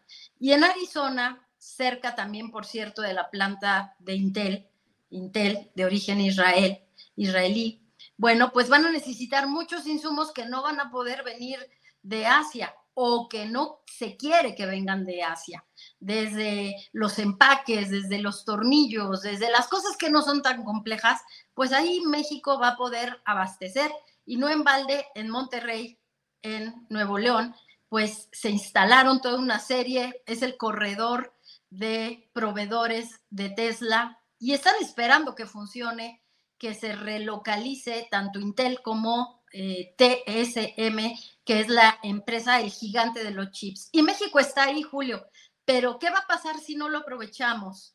Creo que 2024 será todo un desafío y que para eh, pues nuestra buena fortuna podemos tener mayores tasas de crecimiento también en 2024 porque se van a iniciar las operaciones de estas plantas, pero no debemos olvidar que nuestro desafío es mejores empleos, más mano de obra calificada y sobre todo, Julio, que el sector privado pues se ponga las pilas y no le deje todo al capital extranjero. Híjole, pues qué buenas noticias, qué pregunta de cuánta es la temporalidad que se puede esperar de duración de este proceso y los retos que están ahí que requieren de mucha visión política, de sagacidad en la política económica y de una visión práctica que pueda eh, tratar de mantener estos índices eh, positivos, pero que sí vale preguntarse cuánto tiempo más estarán por ahí. ¿Qué otra cosa tenemos por ahí en el portafolio analítico de Claudia Villegas? Gracias, Julio. Pues esta semana tenemos eventos importantes. Inicia la reunión del cónclave de las AFORES, de la AMAFORE, que es la asociación que consolida la participación gremial de las AFORES, más de 14. En este país tienen en sus manos el mayor ahorro interno privado que tenemos, Julio. Entonces va a ser muy importante escuchar qué se tiene ahí, porque Guillermo Samarripa, presidente de la AMAFORE, dijo que las Afores querían saber en qué podían invertir, en dónde las, los recursos de las Afores podrían participar. Creo que serán días interesantes y también tenemos la semana, el inicio de la semana de educación financiera, en donde, por cierto, como vimos ayer, hay un gran desafío, Julio, se estima que por pérdida de salud financiera también se pierden puntos del Producto Interno Bruto. Entonces, vamos a estar al pendientes, muy al pendientes de esta información. Y por otro lado, comentarte que esta semana también tenemos decisión del Banco Central Europeo, preocupado también por el tema del petróleo, por lo que está pasando en la franja de Gaza y que bueno, pues tendremos noticias sobre el tema de las tasas de interés. Mientras tanto, en México no vamos a ver ajuste en tasas de interés porque ya están muy altas, ya lo sabemos. Y eso también está ahorcando un poco la participación del capital privado. Hoy Nacional Financiera dice que sí le va a prestar a las pymes, a las MIPYMES, para que participen en la relocalización de cadenas productivas. Y bueno, pues esos serían los temas que me parece que van a marcar agenda esta semana, querido Julio. Claudia, pues como siempre, muy agradecidos de tener... Eh la información, el punto de vista, las perspectivas en esta materia económica, economía con visión social. ¿Y qué tenemos hoy en la nochecita, Claudia? Bueno, pues tenemos un tema que está engarzado con este que les cuento de los semiconductores, porque en Revista Fortuna nos hemos puesto también el desafío de no dejar pasar esta información, de que sea parte de nuestra agenda. Fíjate que vamos a platicar con tu amiga Guadalupe Correa, profesora internacionalista, experta en gobierno. Vamos a platicar de un tema que tiene que ver con la operación de una planta desalinizadora de agua allá en Sonora. Es un temazo. Qué bueno que lo van a ver. Efectivamente, es un gran tema y en medio de todo lo que se está viendo y moviendo, a veces se nos escapan este tipo de cosas. Qué bueno que lo van a ver y Guadalupe ha estado muy atenta a todo ello, Claudia. Qué bueno, qué bueno porque resulta que lo que necesita la planta de TSMS, siempre me como una C o una S con esta empresa taiwanesa que es el orgullo, haz de cuenta que es el Pemex de los taiwaneses, eh, pero esta empresa sí es muy rentable. En 2008 tuvo problemas, pero fíjate que ellos lo que necesitan allá en Arizona para producir chips, ¿qué crees? Es el agua de México. ¿Será por la planta desalinizadora del Mar de Cortés o será por los acuerdos y las deudas de agua que no sé cuándo se firmaron, lo vamos a investigar, pero que México le debe mucha agua a Estados Unidos, Julio. Gran tema, gran tema. Hay que estar atentos a lo que será hoy la emisión del programa Economía Social a las 8 de la noche en este mismo canal astillero, conducido por Claudia Villegas con su equipo, gran equipo de la revista Fortuna. Así es que, Claudia, pues ahí estamos a las 8 de la noche, atentos a lo que venga. Nos vemos a las 8 de julio con el apoyo del gran equipo de Astillero y un abrazo a todos los que saludamos allá en el Zócalo y gracias otra vez Julio por hacernos parte de comunidad Astillero. A ti, muchas gracias Claudia, seguiremos en contacto. Gracias, hasta luego. Abrazo. Bien, son las 2 de la tarde con un minuto, 2 de la tarde con un minuto y bueno, vamos a estar ya en unos eh, segunditos con la mesa de periodismo correspondiente a este día permítame presentar una pequeña cortinilla de promoción de esta mesa y regreso con los panelistas en unos segundos.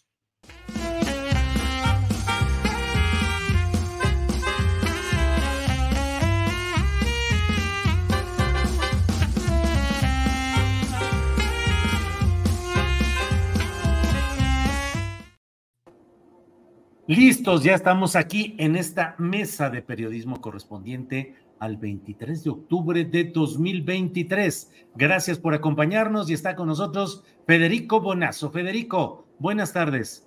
Julio, ¿cómo estás? Qué gusto saludarte a ti y a Jorge, esperando la aparición de Frausto. Ya debe estar ahí por llegar a Salvador Frausto. Jorge Meléndez, buenas tardes. Hola Julio, buenas tardes y un Abrazo a ti, a Federico Bonazo, a la producción y a la audiencia que fue sumamente generosa ayer con todos nosotros y sin ella estaríamos perdidos. Entonces un abrazo en especial a ellos que nos dieron una tarde. No vimos a Federico, lo extrañamos, pero este, fue una tarde verdaderamente magistral. Gracias, Jorge. Gracias. Federico, ¿cómo estás? ¿Cómo, cómo, cómo vas viendo, antes de, que, antes de que entremos a los temas eh, nacionales, cómo vas viendo eh, lo sucedido en las elecciones en Argentina? ¿Qué trascendencia que hay que ver?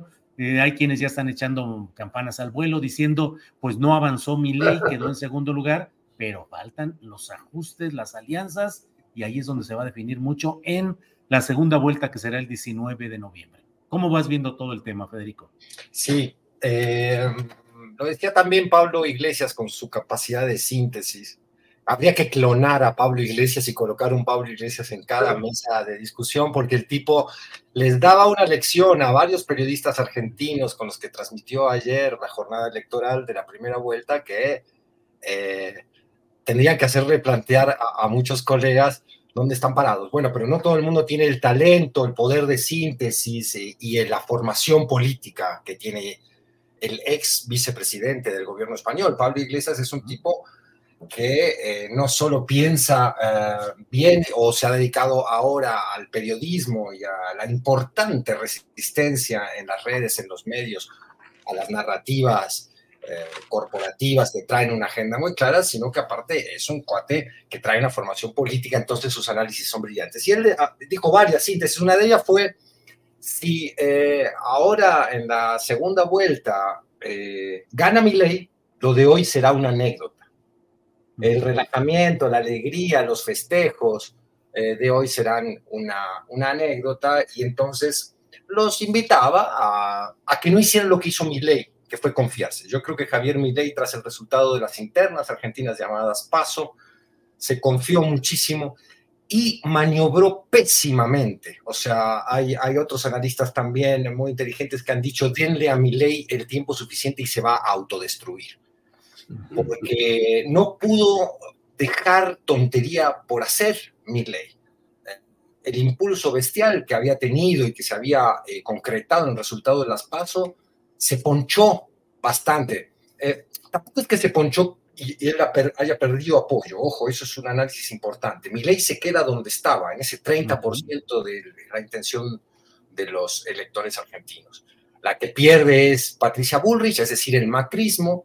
Eh, es una elección pésima para ellos. Aquí te das cuenta que a veces eh, el pragmatismo político tiene sus consecuencias impensadas, que no hay en política una acción o una causalidad que te permita anticipar con demasiada certeza lo que va a ocurrir. Y escogió el macrismo eh, al que se parecía más a mi ley. Y yo creo que si, si se hubieran distinguido con Rodríguez Larreta, que era el otro candidato que tenía el macrismo, que no con Bullrich por la interna del macrismo, hubieran tenido muchas más chances ese Rodríguez Larreta, derrotado en las internas, es el fiel de la balanza de alguna manera de lo que vamos a ver en segunda vuelta. ¿Por qué me atrevo a decir esto? Porque está muy cercano a Massa, el, ganador del kirchnerismo, que es un kirchnerismo que tenemos que entrecomillar, ojo, porque se ha apartado muchísimo de Cristina, de la cámpora, de la juventud kirchnerista, de cualquier cosa que huela a kirchnerismo, porque la segunda vuelta va a ser también una suerte de plebiscito, pro-anti. Volvemos al binarismo. Había partido en tres, pero la segunda vuelta nos regresa a un escenario binario donde los que odian el kirchnerismo van a votar al loco que sea, en este caso el loco de Y Entonces, ¿dónde irán los votos del macrismo? Esos son votos van a decidir la próxima elección. La izquierda que sacó muy poco, un 2.6, más el otro candidato Schiaretti, en conjunto van a aportar un 9, un 10% que va seguro al candidato Massa, el candidato de ese peronismo, entre comillas. Eso le daría ya una plataforma bastante alta. ¿Cómo se va a dividir el 23-25% de votos que tiene el macrismo? Bueno, Rodríguez Larreta, más cercano a Massa que a Milei, quizás le aporte un número clave de ese, de ese 25% a, a, a, a Massa, para poder eh, detener ya definitivamente en segunda vuelta el avance de Milley.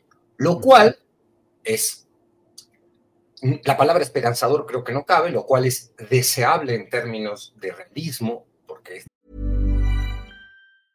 Mother's Day is around the corner. Find the perfect gift for the mom in your life with a stunning piece of jewelry from Blue Nile. From timeless pearls to dazzling gemstones, Blue Nile has something she'll adore. Need it fast? Most items can ship overnight. Plus, enjoy guaranteed free shipping and returns. Don't miss our special Mother's Day deals. Save big on the season's most beautiful trends. For a limited time, get up to 50% off by going to Bluenile.com. That's Bluenile.com. Hey there, it's Michelle Norris. I'm host of a podcast called Your Mama's Kitchen. When I travel, I'm usually looking for a way to find a taste of home when I'm not at home. And one of the things I love to do when I am at home is entertain. And Airbnb allows me to do that. When I was in California recently, I rented a house that had a great kitchen. And when we were sitting around the table, we we're all thinking, we're in someone else's house. Someone could be in all of our homes as well. If you have a home, but you're not always at home, you have an Airbnb. Your home might be worth more than you think. Find out how much at airbnb.com/slash host. De traía además una, una agenda, o trae, ojo, no hablo en pasado, trae una agenda represora, pero Massa no ilusiona a nadie que sepa quién es, lo que representa políticamente. Massa es como si la 4T dijera nuestro candidato va a hacer Castells, ¿no? O sea, una suerte de impostor que ocupa ese espacio con su cierto talento político, pero que no va a ser ningún desafío en serio al FMI. Y si no se desafía al FMI y a los fondos buitres, esta especulación financiera que tiene sometida a la Argentina hace tanto tiempo, eh, que hay una deuda aproximadamente de 16 mil millones de, de dólares, no va a levantar nunca el poder adquisitivo de, grandes porciones de la población Claro. Bien, Federico, muchas gracias. Bienvenido, Salvador Frausto, que ya está por aquí. Salvador, ¿cómo estás? Eh, muy bien, Julio. Un gran gusto arrancar la semana con ustedes. Federico, Jorge, un abrazo. Gracias. gracias. Jorge Meléndez, ¿cómo has visto el resultado de esta eh, primera vuelta en Argentina? Ya Federico Bonazo ha hecho una disección muy interesante de lo que va sucediendo y las perspectivas que hay, pero bueno, ¿qué hacer frente a cuadros como estos en los cuales hay, por una parte, esa polarización de posturas políticas y por otra parte también la impostura de candidaturas que hacen el espejismo de que la izquierda o los movimientos progresistas crean que avanzan postulando candidatos que no les son propios ni van a seguir sus líneas eh, esenciales, pero por el triunfo electoral. En lo inmediato, ¿qué tanto el pragmatismo va condicionando nuestra realidad? Jorge Meléndez. Bueno, yo no abundaría más de lo que dijo Federico, que es un excelente analista y cita a Pablo Iglesias y demás, y tiene una vara más precisa que la mía en Argentina. Bueno, primero, qué bueno que mi ley no creció, qué bueno que Massa, con todas sus deficiencias, va adelante, pero yo creo que eso lo tenemos que trasladar a la realidad mexicana, Julio. Entonces, por eso no voy a repetir lo que dijo Federico muy correctamente, sino referirme a que en México debemos tomar esas lecciones para no andar e inventando candidatos que a la mera hora nos resultan totalmente perjudiciales. ¿Y a qué me refiero? Pues todo el mundo lo sabe, a la contienda que hay en la Ciudad de México entre Omar García Harfuch, que por cierto hoy un columnista lo exonera prácticamente de cualquier eh, responsabilidad que haya tenido en Ayotzinapa, uno de estos columnistas muy reconocidos dentro de su órbita, pero muy bien pagados por otras agencias. Y recordemos el caso de Miguel Ángel Mancera, que nos llevó a un retroceso, a un espionaje del periodismo, a un espionaje a sus mismos empleados, ¿no? Tenía micrófonos dentro de la propia eh, gubernatura de la Ciudad de México, el señor Mancera, y sin ser además miembro del PRD, bueno, llegó a manejar la bancada del PRD. ¿Qué nos dice esto? Que bueno, un hombre puede convertirse mediante no trucos y magias. Yo digo, los trucos y magias están bien en ciertos escenarios, pero mediante lo metálico, la compra del PRD, la compra de toda una serie de cuestiones que hizo por medio de los hermanos Cerda, Cerna, que de la central de abastos la saquearon al por mayor, y entonces eso le permitió a Mancera hacer todo, incluido poner un policía como director del INVI, ¿no? Entonces, mucho cuidado, lo dice bien Federico, y yo lo traigo a colación a la Ciudad de México, mucho cuidado por quién votamos, por quién aceptamos, por quién impulsamos, por dónde nos vamos, porque si en realidad no tenemos, creo yo, y el propio Andrés Manuel lo ha dicho, que él pues no es un hombre de izquierda, que él es un hombre progresista, de avanzada, etcétera. Si no tenemos un gobierno de izquierda, que bien nos hace falta, pero hay que construirlo, porque eso no se da eh, por generación espontánea, sino por mucho esfuerzo, trabajo y educación. Hay que ver lo que pasa en países como Argentina, que bien dice Federico Bonazo que pues realmente es un país saqueado con un gobierno o con otro por los fondos buitres. Aquí en México no tenemos afortunadamente ese problema, lo íbamos a tener y todavía tenemos que salir adelante con Pemex, con la Comisión Federal de Electricidad y con toda una serie de cuestiones que desde Miguel de la Madrid fue dándole el gobierno a la empresa privada y ahí siguen haciendo estropicios como en el río Sonora, que después de tantos años se va a llegar a un acuerdo con el señor Germán Larrea para tratar de, eh, pues, reponer algo. Yo creo que no mucho de lo que ya se hizo daño a los ríos de allá de Sonora. Pero, ojo, si no eh, apoyamos y votamos y lanzamos a los candidatos requeridos, podemos irnos, como dice Federico, a un argentinismo en el peor sentido de la palabra. Gracias, Jorge. Eh, Salvador Frausto, ¿qué opinas del tema de Argentina, que ya más o menos eh, lo han abordado Federico y Jorge? En México, incluso el candidato de la ultraderecha, Eduardo Verástegui, jugando con la idea de que iba a renunciar, finalmente dijo, sí, pero renuncio a seguir con los mismos modelos de la política de siempre y bla, bla, bla. Y ahí sigue pues la aparición o la pretensión de aparecer en las boletas electorales presidenciales de esta fuerza de ultraderecha. Pero en fin, Argentina, derecha, ultraderecha, ¿cómo vas viendo las cosas, Salvador? Sí, bueno, pues eh, me parece que igual que que Jorge, después del, apunte de, de, Bonazo, me parecería que eh, me gustaría referirme a los paralelismos y a los no paralelismos de la elección en Argentina eh, eh, hacia México.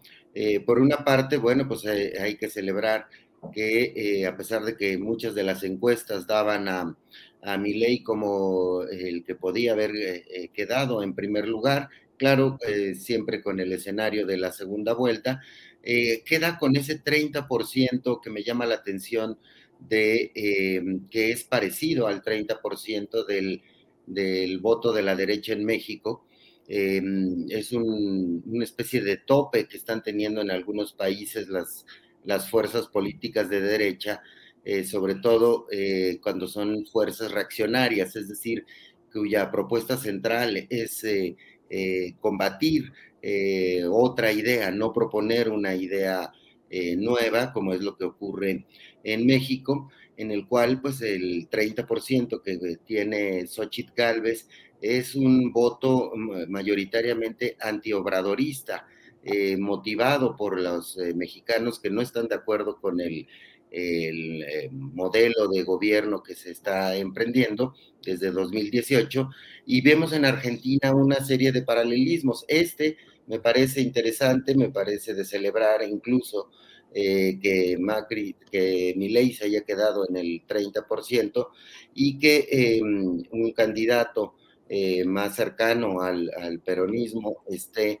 en alrededor del 35%. Ahora bien, em, estos em, eh, votos de los candidatos y de los ciudadanos que no simpatizaban por esas dos opciones se repartirán en la segunda vuelta y eh, llama la atención que el macrismo, como dice eh, Federico, pues esté coqueteando con un lado y con otro. El propio Macri parece haber en sus primeras declaraciones coqueteado más bien con la opción de, de Massa y en el caso de, la candidata que quedó en tercer lugar, eh, parecería que está coqueteando con la idea de irse con mi ley. Entonces, tendrán dos semanas para reflexionar qué modelo de país apuestan los argentinos y nos avienta una serie de luces hacia la, hacia la política mexicana. Una es ese encapsulamiento de las eh, derechas en una franja molesta con los modelos de gobierno, eh, están ahí vivos y presentes y cuando los gobiernos fallan, crecen esas opciones. Eh, aparentemente la popularidad del presidente López Obrador, incluso de Claudia Sheinbaum en la Ciudad de México, hacen que el escenario eh, argentino se vea difícil de ser, digamos, emulado en el caso de, de México, porque las mayorías parecen estar simpatizando eh, por las opciones que presente la izquierda. Sin embargo, sí hay que tener una revisión de candidatos identificados realmente con la izquierda o de candidatos que se comprometan con una agenda de izquierda de manera fuerte, porque lo que pesa sobre Omar García, García Harfush en la Ciudad de México es eh, sobre todo la, el mal gobierno de Miguel Ángel Mancera, este gobierno que eh, Jorge refiere atinadamente como espía, como liado, ligado a los eh, cárteles inmobiliarios, a los empresarios que explotan el dinero público.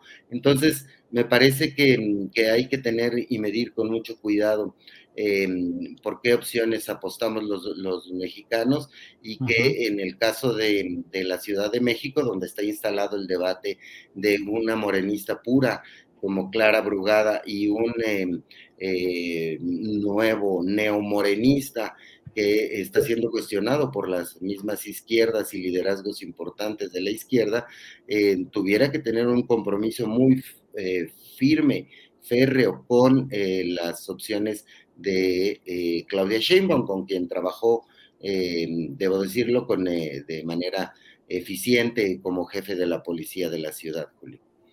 Bien, gracias. Gracias, Salvador Frausto. Em, Federico Bonazo, mm, ¿qué te digo? De pronto el escenario político está centrado hoy en una nueva defensa de una institución como es el Poder Judicial de la Federación. Quiero decir de nuevo, porque ya antes hubo otro em, eh, movimiento social, electoral, político, en defensa del Instituto Nacional Electoral, ahora es el Poder Judicial de la Federación. Hubo marchas en la Ciudad de México, en otras ciudades. El presidente de la República pues ha mantenido una postura de denuncia de las irregularidades, los privilegios que entiende que se derivan de fideicomisos que están buscando ser extinguidos por el Poder Legislativo. Y la ministra presidenta de la Corte, la señora Norma Piña, va a reunirse con senadores de oposición para hablar sobre estos temas. ¿Cómo vas viendo este escenario en el cual a veces asoma el riesgo de esas guerras judiciales con propósitos de desalentar o incluso desbancar movimientos progresistas? Federico. Sí, yo creo que estamos viendo un enfrentamiento mucho más político que institucional. Em, eh, el, el poder ejecutivo y el legislativo aunque perdió la gran mayoría con la que había iniciado el sexenio, todavía la tiene y, pertenece a una facción política muy claramente identificada que con sus peros y críticas sin duda ha venido a sacudir la estructura eh, de instituciones que habían estado claramente tomadas por facciones eh, que respondían a intereses muy concretos. El presidente dice, eh, están subordinados a la oligarquía y tiene razón cuando dice eso. Entonces, muchas veces vemos en la superficie de los argumentos de esta pelea el tema institucional. Aquí estamos discutiendo, dicen unos, la autonomía socavada del Poder Judicial y otros dicen, aquí estamos defendiendo eh, la necesidad de hacer una reforma uno de los poderes más oscuros, llenos de privilegios, que menos han rendido cuentas a la sociedad y que menos cumplen con la tarea institucional que les encarga la, propia Constitución. Es una pelea de orden muy político en la cual eh, yo no me alarmaría tanto como se alarman algunos que eh, adecuadamente alarmados en este contexto electoral usan esta supuesta, este supuesto ataque del Ejecutivo al Poder Judicial para sus argumentos electorales. Em, me parece que no debe eh, tenerle miedo la sociedad a una discusión a fondo de sus instituciones. El Poder Judicial no puede quedar fuera de esa discusión. Lo que sí veo es, eh, por supuesto, quiero reiterar con esto que, que no me parece que haya ningún ataque concreto a la autonomía del Poder Judicial porque hemos visto cómo el Ejecutivo ha acatado cada una de las resoluciones de la Suprema Corte, ha contraatacado con argumentos políticos. Me tumbas el plan B, pues yo te propongo un plan C. ¿Qué significa el plan C? Pues voto masivo para que desde el legislativo podamos eh, llevar a cabo una reforma del Poder Judicial. Ahora, la ciudadanía yo creo que debe monitorear la calidad de esa reforma. ¿Qué significa una reforma del Poder Judicial? Eh, en realidad los ciudadanos somos testigos de unos niveles tan pavorosos de impunidad que no podemos eh, dejar eh, de lado el cuestionamiento de otra institución autónoma que muy poco se toca hoy desde el Ejecutivo, que son las fiscalías y los ministerios públicos. ¿Qué ha pasado allí? Siguen siendo organizaciones extorsivas donde el pobre ciudadano sin recursos que cae en ellas empieza un viacrucis tremendo que después se deriva al Poder Judicial y muchas veces termina en este noventa y pico de impunidad que parecemos como sociedad. Con ese eh, grado de impunidad, pues evidentemente estamos viviendo fuera del Estado de Derecho, sin duda alguna. Eh, una reforma del Poder Judicial debe contemplar algo que el Ejecutivo no pone en la mesa la discusión. Hace muy bien en criticar los privilegios de ese Poder Judicial, pero obvia eh, discusiones que son muy importantes. Por ejemplo, ¿qué se va a hacer con el juicio de amparo? Que era un instrumento de protección de derechos humanos y hoy es una herramienta de defensa de los poderosos. Un poco lo han manejado, pero hay un elemento eh, para mí clave que no se ha manejado, eh, además de esta escasísima crítica a los ministerios públicos y a las fiscalías, que es eh, la prisión preventiva oficiosa. acto deleznable a mi modo de ver, que debería tener una excepcionalidad que no se está proponiendo, es decir, muy pocos casos deberían entrar en esa categoría porque es un instrumento que sirve para poner en prisión a un montón de personas que luego se pasan sin sentencia 15, 20 años, 17 años, eh, que suelen ser los sectores más eh, desfavorecidos económicamente, aquellos que no pueden corromper a las fiscalías para que esa carpeta ya no pase al Poder Judicial o aquellos que no pueden corromper a los jueces. Entonces los ciudadanos estamos permanentemente viendo eh, fallos del Poder Judicial, acciones de las fiscalías, por no hablar de la General de la República, que es como una tortuga que no, hace nada.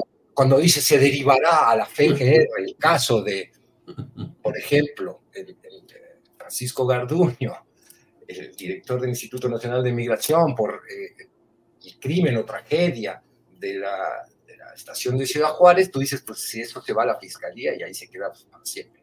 Claro. Entonces, eh, no hay que tenerle como conclusión. Creo que los ciudadanos no deben temerle a, esta discusión entre poderes. Eh, hasta ahora son más amenazas que otra cosa.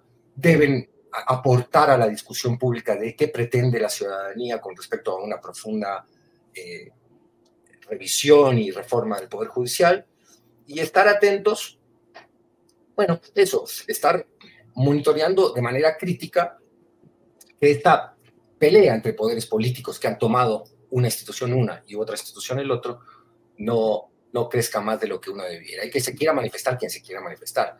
Ese derecho está garantizado. Gracias, Federico. Jorge Meléndez, antes de seguir con otros temas, déjame pedirte tu opinión sobre esta pequeña imagen que tenemos de algo sucedido en estas horas recientes. Adelante. Perfecto. Mira, ahí está. No, hombre.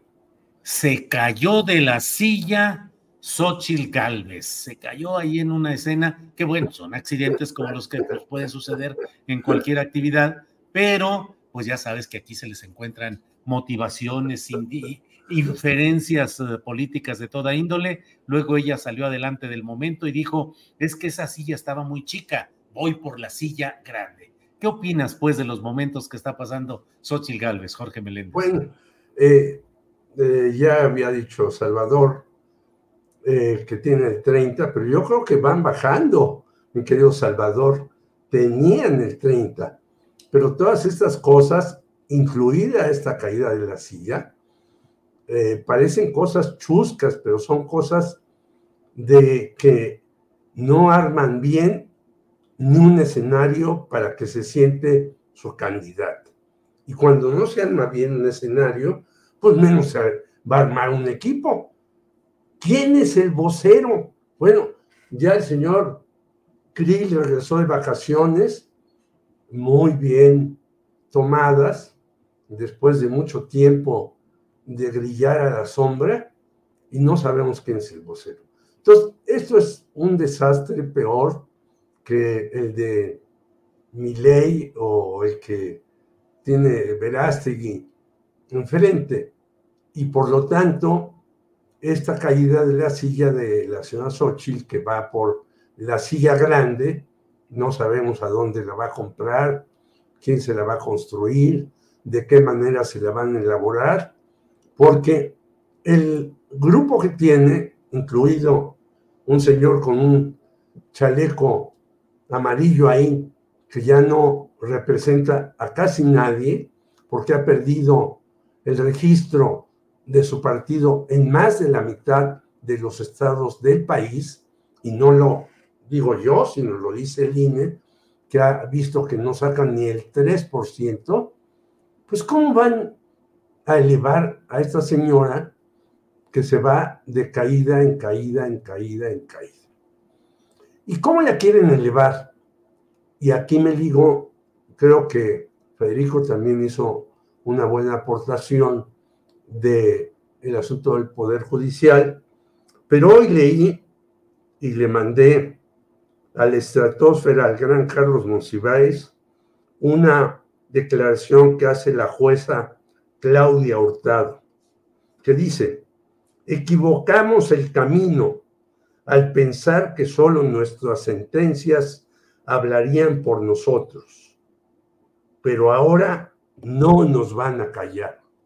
Ah, caray, por mi madre bohemia, porque acaban de negarle a proceso el ministro Pardo Rebolledo la posibilidad de estar como parte de la cuestión de víctima que sufrió Regina Martínez, que tienen encerrados a dos bribones que no son los culpables del asesinato, y proceso quiso entrar en defensa de Regina y de su publicación y se lo negaron los jueces.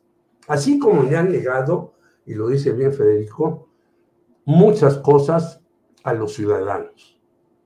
Yo he visto realmente cosas deprimentes en los juzgados, porque además he sido este, parte de juicios contra Mario Marín, por ejemplo. Y entonces tú ves cómo le reparten dinero al secretario del juzgado para que tenga a tiempo determinados documentos y cuando tú llegues no sea una visita estéril.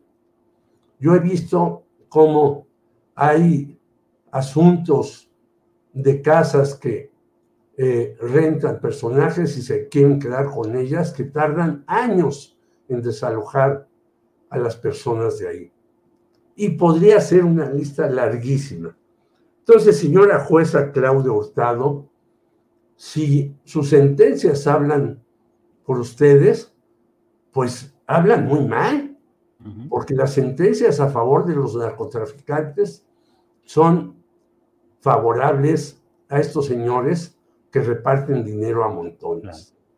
Entonces, la caída de la silla, yo la digo con esta defensa de estos partidos, dos eh, impresentables total y absolutamente, y uno a donde los eh, personajes más valiosos como Daniel Cepeda y muchos más, eh, ya no están de acuerdo con la dirección panista. Ven en el señor Marco Cortés a un títere de intereses de Claudio X González.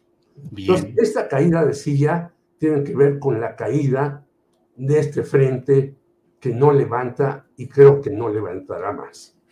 Gracias, Jorge. Salvador Frausto, Salvador, mmm, Pide licencia por seis meses Samuel García, gobernador de Nuevo León, porque dice abiertamente que quiere estar peleando por la candidatura presidencial. Eh, ¿Qué lectura le das a esto, Salvador Frausto? No pareciera que sea una ocurrencia, una travesura, algo impensado. ¿Y esto qué implicaría? ¿Que Marcelo Ebrard queda fuera de las expectativas de Movimiento Ciudadano o queda de que podría haber una final interna en Movimiento Ciudadano para elegir entre Samuel García y eventualmente a Marcelo Ebrard. ¿Qué lectura le das a esta solicitud de Samuel García, Salvador? Sí, bueno, pues me parece que es una señal de que Samuel García va eh, con la mayor cantidad de apoyos como el aspirante presidencial de Movimiento Ciudadano em, eh, que se elegirá en, eh, en noviembre.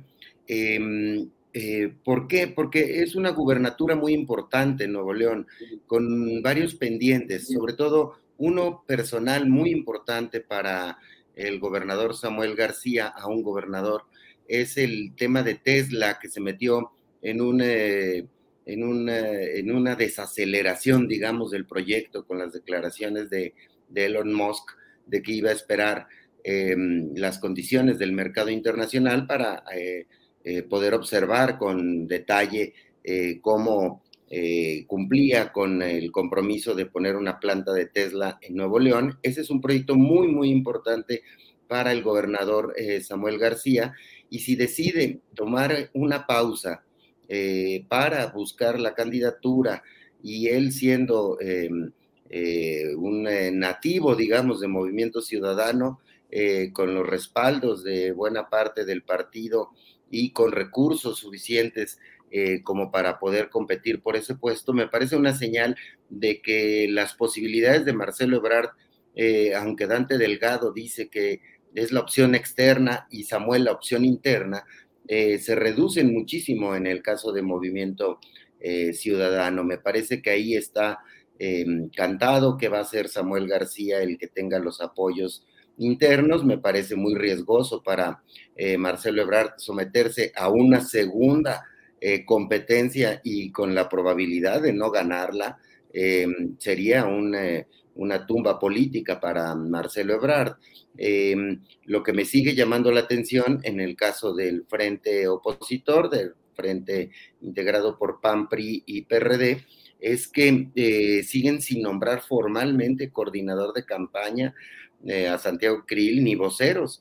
Eh, parecería que, ahí le dejan una vela prendida a Marcelo Ebrard, probablemente ya no como una opción presidencial, sino como una opción para algún otro puesto político, una senaduría, ese mismo puesto vacante que está de la coordinador, de coordinador general de la campaña accidentada de, de Xochitl Galvez, que bueno, pues eh, sigue hasta en este tipo de, asuntos eh, desafortunados de caerse en una silla, pues sigue eh, acumulando tropiezos en el imaginario eh, mediático, ¿no? Entonces, sí me parece que Samuel García iría fuerte por este, por este asunto y que las posibilidades de Marcelo se van reduciendo, reduciendo y que terminaría aceptando o en Morena con disciplina algún tipo de, de, opción que le den ahí adentro, porque no, no, no, no se le ve eh, por dónde más pueda crecer las opciones. Esta jugada o esta movida de movimiento ciudadano confirma y además las encuestas tienen bien posicionado en el rango en el que busca Movimiento Ciudadano, en 6, 10% del electorado, que es, eh, digamos, la tradición eh, en la que suele competir Movimiento Ciudadano. Su apuesta será hacia 2030, teniendo ya a, Samuel García y a Luis Donaldo Colosio con más años de carrera en esta vida política que es necesaria muchas veces para poder competir por puestos tan grandes como la presidencia de la, de la República, Gracias, Salvador. Federico Bonazo, de todo hubo ayer eh, la Feria Internacional del, del, Libro en el Zócalo, marcha eh, en defensa del Poder Judicial de la Federación, eh, desfile de Catrinas en la noche por Paseo de la Reforma y una marcha en defensa de Palestina, contra el bombardeo a la franja de Gaza e incluso la exigencia de que se rompan relaciones México con Israel. ¿Qué opinas de este tema, Federico? ¿Cómo se va dando el análisis, la polarización? Eh, ¿Cómo ha impactado en México este tema o nos sigue quedando muy distante? Federico.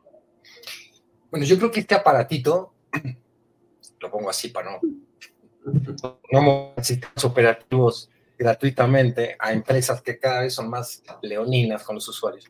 Eh, este aparatito ha cambiado la manera de ver la historia, de, actuar la política, mm, incluso la diplomacia internacional. ¿A qué me refiero?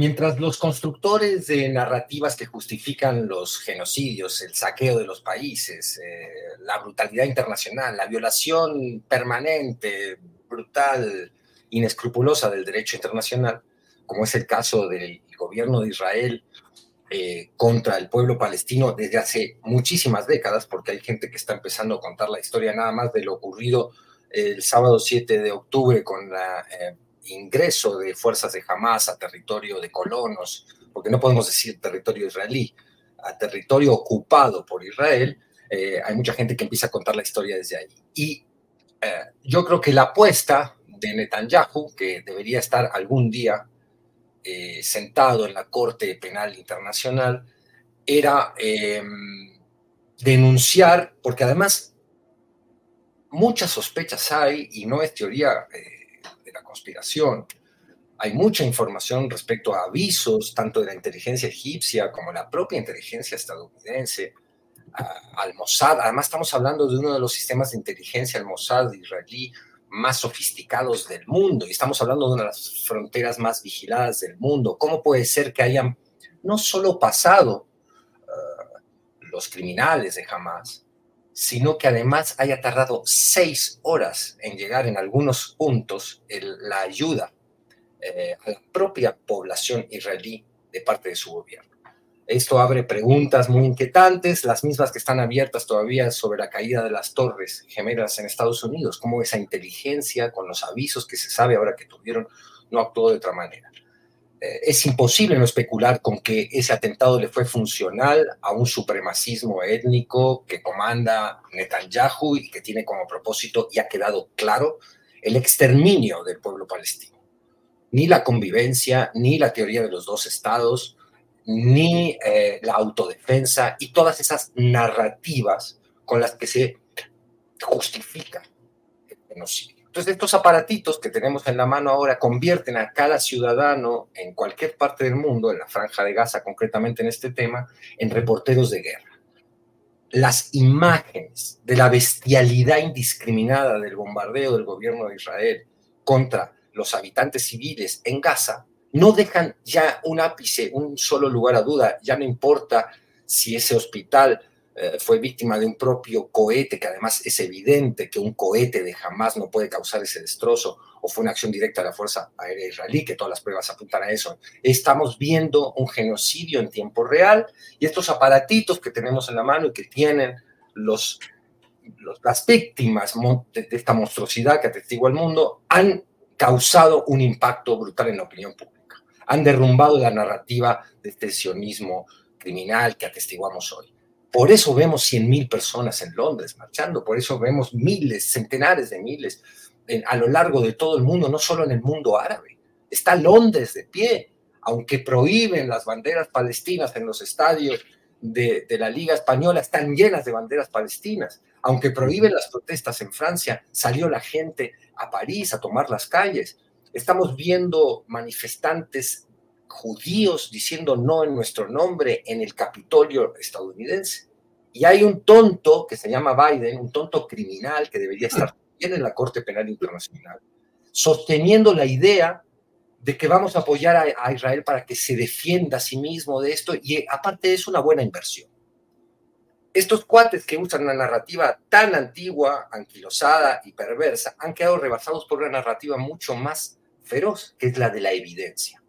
Los celulares han repartido la evidencia al mundo de lo que está sucediendo allá y eso cambia para siempre, destruye para siempre una narrativa que le cuesta, por, probablemente le va a costar el puesto a Netanyahu. Ya tiene problemas muy serios, ya hay muchísimos miles de manifestantes reprimidos por la policía de Jerusalén y de Tel Aviv en contra de lo que es un genocidio eh, inocultable del pueblo palestino. Que México haya salido a marchar ayer me parece importantísimo, conmovedor. Yo escribí una nota donde decía no se marcha contra Israel y no y mucho menos se marcha contra los judíos. Se marcha contra el genocidio de una población civil que está siendo destrozada a los ojos del mundo por una de las fuerzas eh, militares más poderosas del planeta contra eso se marcha. Y, la marcha fue suficientemente multitudinaria como para sumar un grito de coraje más en, todo el mundo en contra de la atrocidad que estamos atestiguando. Eh, no sé si se me escucha. Eh, ¿Me escuchan por ahí? Sí, sí, Ah, es que aquí yo tengo medio trabado el, el internet, pero bueno, entonces, bueno, vamos, Jorge Meléndez. Jorge, eh, hubo una reunión llamada Cumbre sobre Migración en Palenque ayer. El presidente López Obrador reportó que ahí hay una especie de un pacto, una, un compromiso de gobiernos distintos para tratar de darle un enfoque distinto a la cuestión migratoria, combatirla desde sus orígenes y evitar las posturas represivas y restrictivas que se dan en los lugares de destino. Eh, también se habló como una propuesta el insistir ante Biden para que cese el, em, el embargo y las acciones contra Cuba. ¿Qué opinas de esta reunión, Jorge? Pues muy importante y como siempre nuestros medios impresos dicen, el señor López Obrador se reunió con dictadores, el señor Maduro y el señor Díaz Canel. Pero no hablan de una dictadura más feroz, ya hablaba de ella Federico Bonazo, que es el sionismo en Israel, que no son, no estamos contra los judíos, ni contra su necesidad de tener un territorio, eh, necesidad de que no los agreda, etcétera. Estamos hablando del sionismo. Y en Estados Unidos hay otro tipo, ya Donald Trump lo ha explicitado muy bien, pero el señor Biden no se queda muy atrás.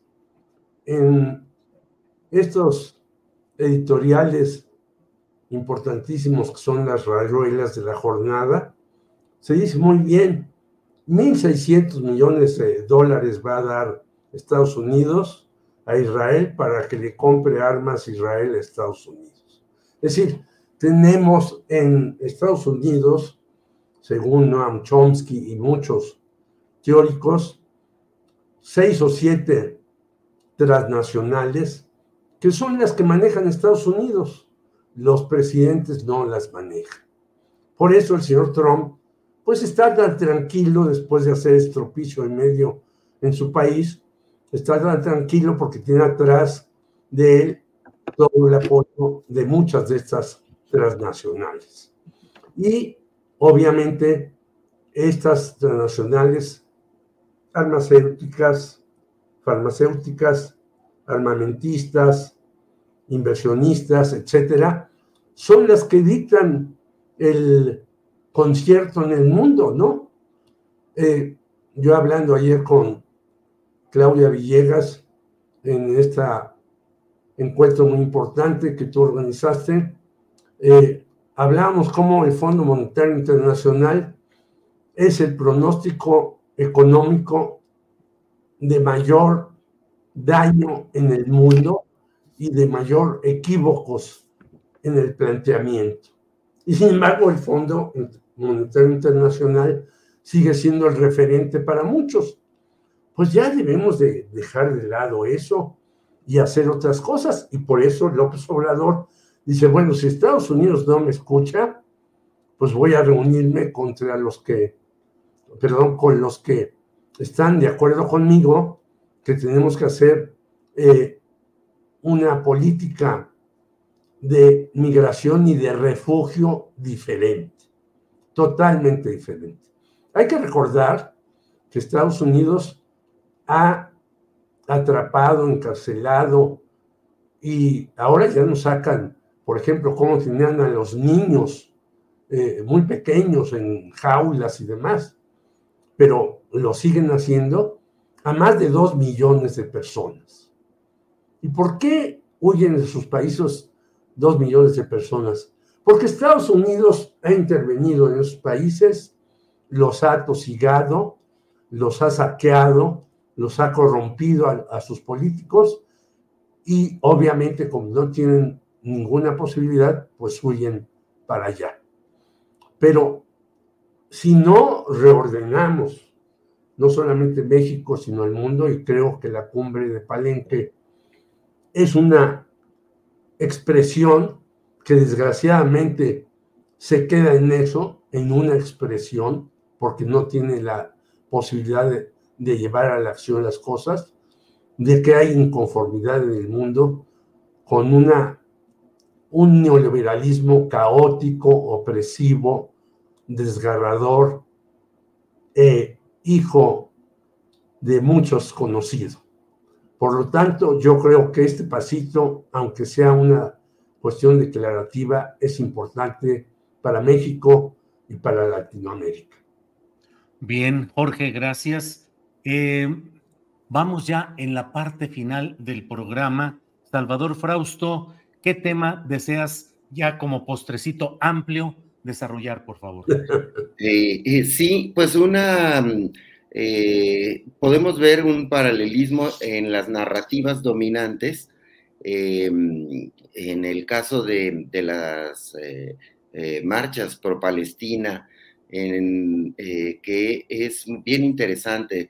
Me parece que, como dijo Federico, vimos marchas en París, en Londres, en Nueva York, en la Ciudad de México, y no es que la gente esté eh, eh, muy, muy involucrada en el conocimiento de fondo de lo que ocurre en el conflicto entre Israel y Hamas, sino que eh, me parece que al revisar el caso de los convocantes a las marchas, a estas marchas que vimos por todo el mundo, incluida la Ciudad de México, hay muchos grupos pacifistas que están buscando defender al, al débil, frente al fuerte en el caso de, una guerra muy, muy desigual.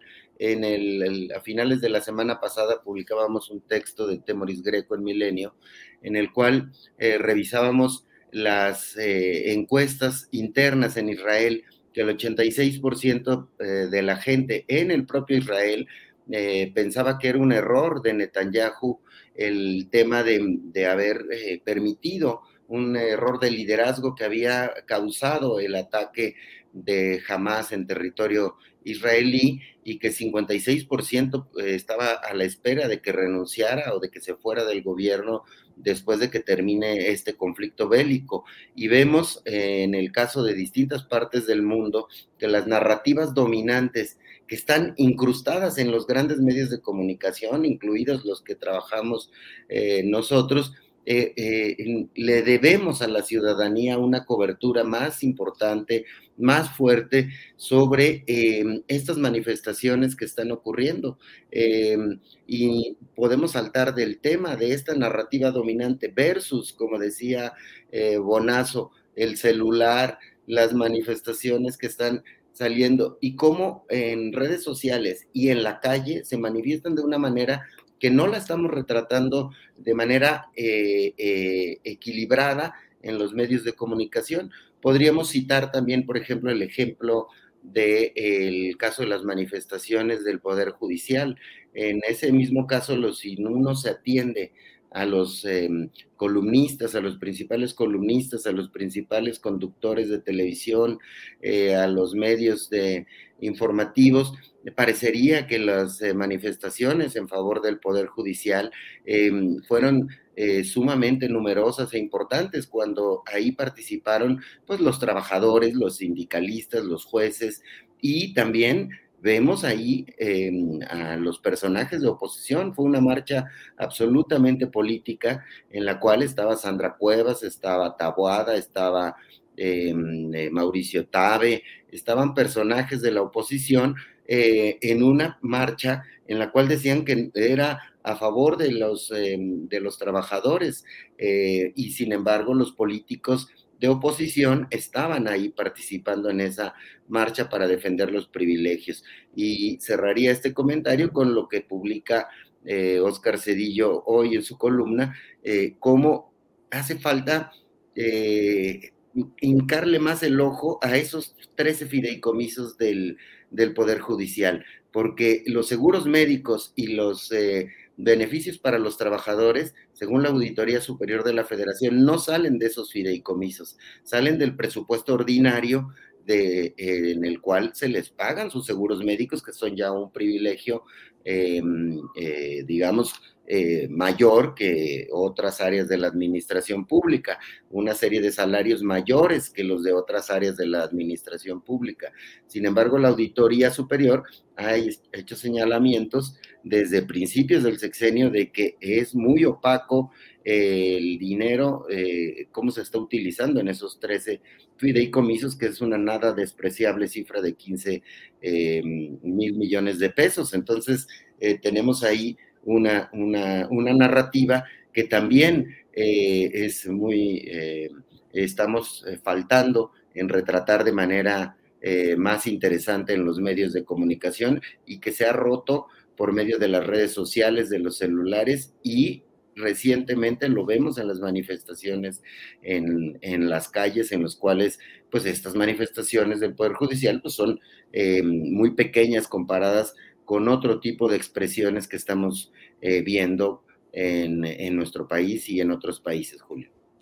Muy bien, muchas gracias. Eh, disculpas a quienes ven mi imagen congelada, pero la computadora, quién sabe qué rollo hubo aquí. Y bueno, pero tenemos el sonido, así es que ya saben que siempre tenemos aquí novedades tecnológicas.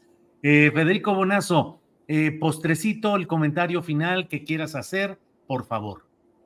Sí, yo quiero, después de lo que estamos viendo que no puede sino romperle el corazón a cualquier persona que tenga adentro del cuerpo un corazón, cerrar con algo, con algo muy padre, celebrando lo que ha sido la Feria del Libro en el Zócalo de la Ciudad de México. Es un evento cada vez más vital que convoca, eh, contrariamente a lo que muchos dicen, eh, una enorme pluralidad de personajes y de ideas que representan estos personajes. Lamento, Julio, no haberme podido acercar ahí para conocerte personalmente, que es una idea que algún día espero cumplir y, saludar a Jorge, a Salvador y a tantos amigos que sé que estuvieron ahí. Yo estuve antes en la feria. Eh, agradecerle a la brigada para leer en libertad la chamba tremenda que hacen de promoción del libro, de la lectura, de la cultura.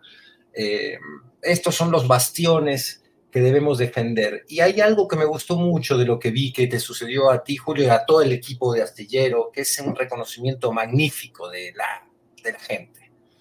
¿Por qué me gusta más allá del aprecio que puedo tener por, por ustedes, por este equipo, eh, que me ha invitado además a hablar eh, tantas veces aquí? Eh, más allá del afecto personal y de la comunión de ideas, yo creo que la sociedad festeja y protege al periodismo inteligente, eh, sabe dónde está la izquierda inteligente, entiende que apoyar a la 4T no significa nada más ponerse unas anteojeras y, no deshacer incluso algunos dogmas que vienen de la mañanera. Tu playera buena ondita es mucho más importante en una batalla que también hay que dar, que es contra el crecimiento de un estalinismo vernáculo que no lleva más que a una división muy peligrosa de un movimiento que todavía es el gran movimiento de izquierda que excede incluso a las siglas de Morena, debe consolidarse en un país como este que ha sido muy sacudido por el verdadero autoritarismo, no este eh, con el que acusan a un presidente que en realidad ha tenido una enorme vocación democrática, pero que en esa eh, vocación democrática ha instalado la costumbre del calificativo o el descalificativo que pone en peligro eh, la tarea periodística que gente como tú y tantos otros, Julio, realizan. Y un abrazo desde acá a Temoris, que no sé si ya está en Medio Oriente, que se cuide, que lo apreciamos mucho y vamos a leer con mucha atención los reportes que manden desde Gracias, Federico. Gracias por tus palabras. Gracias porque efectivamente más allá de los detalles personales, lo que importa es justamente ese posicionamiento que debemos tener, que mantenemos, que sostenemos de un periodismo crítico y de ser partícipes desde la inteligencia, la crítica, la honestidad de un proceso de cambio con todos sus uh, avatares y con todos sus uh, eh, flujos distintos, pero que tenemos que participar ahí. Gracias. Y eh, para quienes nos siguen, eh, terminando esta mesa, vamos a tener un videíto de unos minutos con algunos de los detalles más representativos de esta reunión que tuvimos. Serán siete minutitos, no se asusten, siete minutitos de una reunión de dos horas que fue pletórica, que fue desbordante de ánimo periodístico y de participación social. Eh, Jorge Meléndez, por favor, postrecito. Pues yo quiero decir que ayer hubo manifestaciones en nuestra Ciudad de México de todo tipo, pro israelíes, pro palestinas, incluso el señor López Obrador dijo, a ver, pues que marchen los ministros, y le tomó la palabra a la primera propuesta que hizo López Obrador para la, el eh, el Poder Judicial, el señor Juan Luis González Alcántara marchó. Su primera propuesta que hizo López Obrador, aceptó el reto y marchó. Y no pasó nada. Entre Catrinas, entre ferias del libro, entre, hubo una convivencia pacífica, yo lo diría, sin dejar de alzar la voz por lo que estamos en contra. Y en la feria que señala Federico Bonazo, se alzó la voz en contra de muchas cuestiones que no estamos de acuerdo con la 4T, pero con respeto, con profundidad, con precisión. Eh, varios, entre ellos nuestro gran amigo del Estado de México, y fuimos respetuosos con todos, discrepamos de muchas cuestiones y ahí estuvimos todos.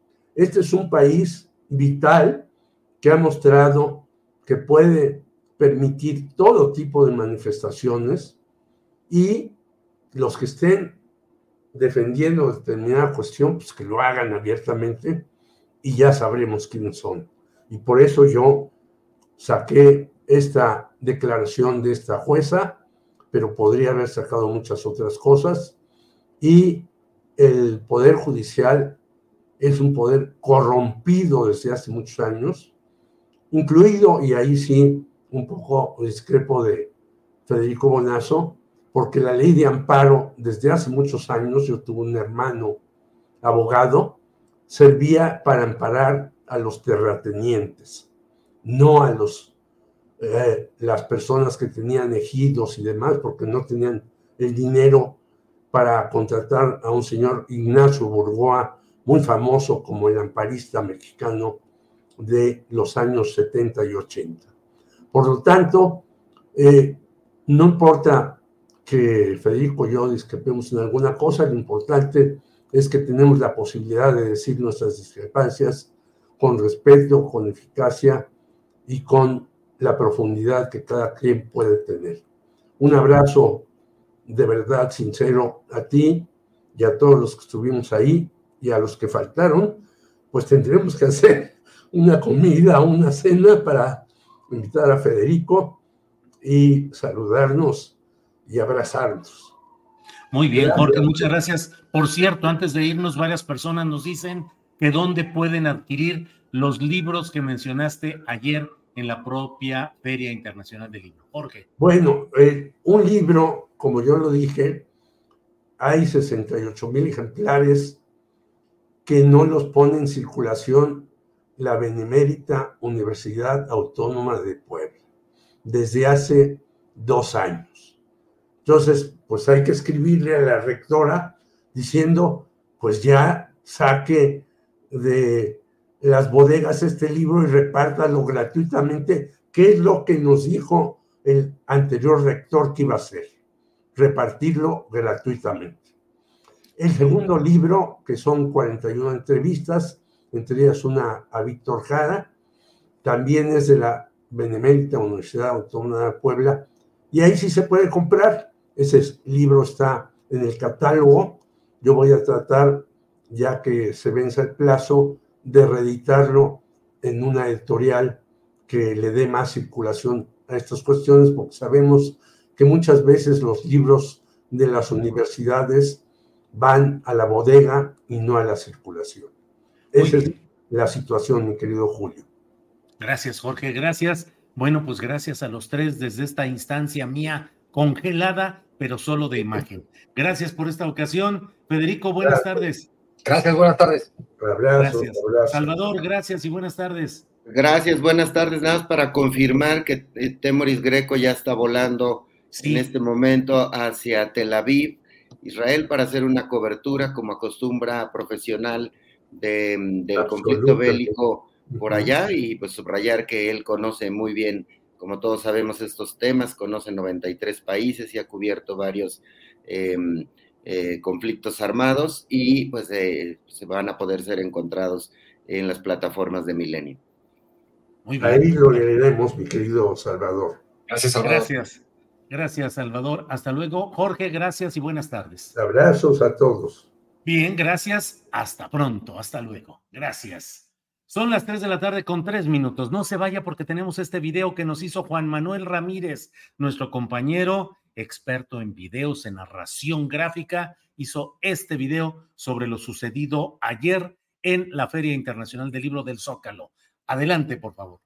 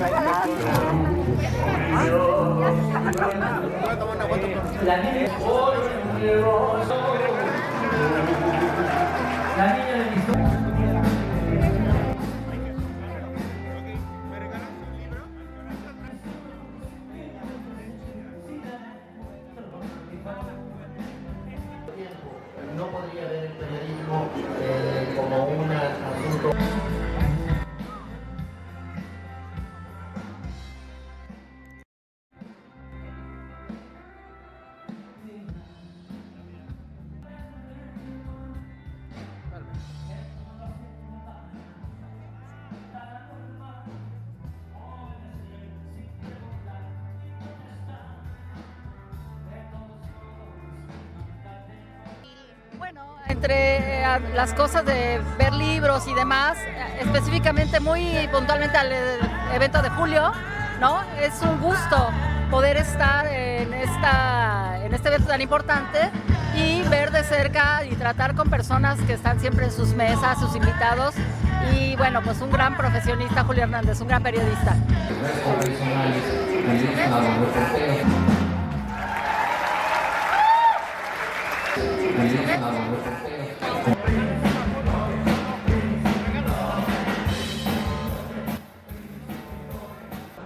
Vivo en Puebla, pero vengo a trabajar aquí a Ciudad de México, entonces pues aproveché para, para venir a ver a Julio. ¿Desde cuánto tiempo sigue a Julio? Híjole, desgraciadamente lo conocí por Broso, pero desde que participaba con Broso, pero ya de ahí le seguí, le seguí este, ahora sí que el camino y, y de hecho, gracias a él conocí a los periodistas también. Sí, ya tiene algo. Muchas gracias por, por ser este, un, gran, un gran comunicador. Sí nos mantiene informados de los mejores periodistas que hay en México.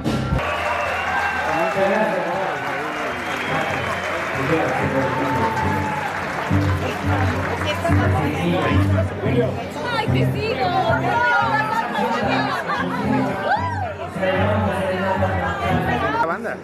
Saludos.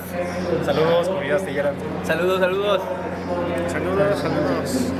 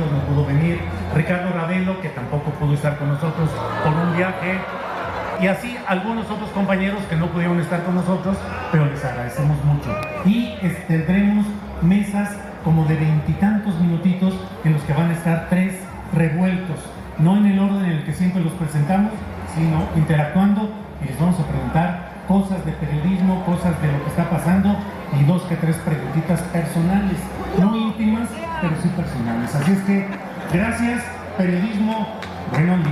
Gracias.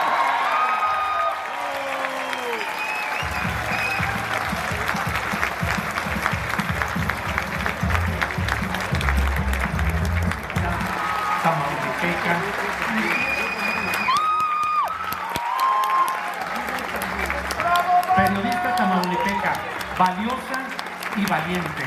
No solo valiente, sino valiente. Arnoldo Cuellar, director de Live.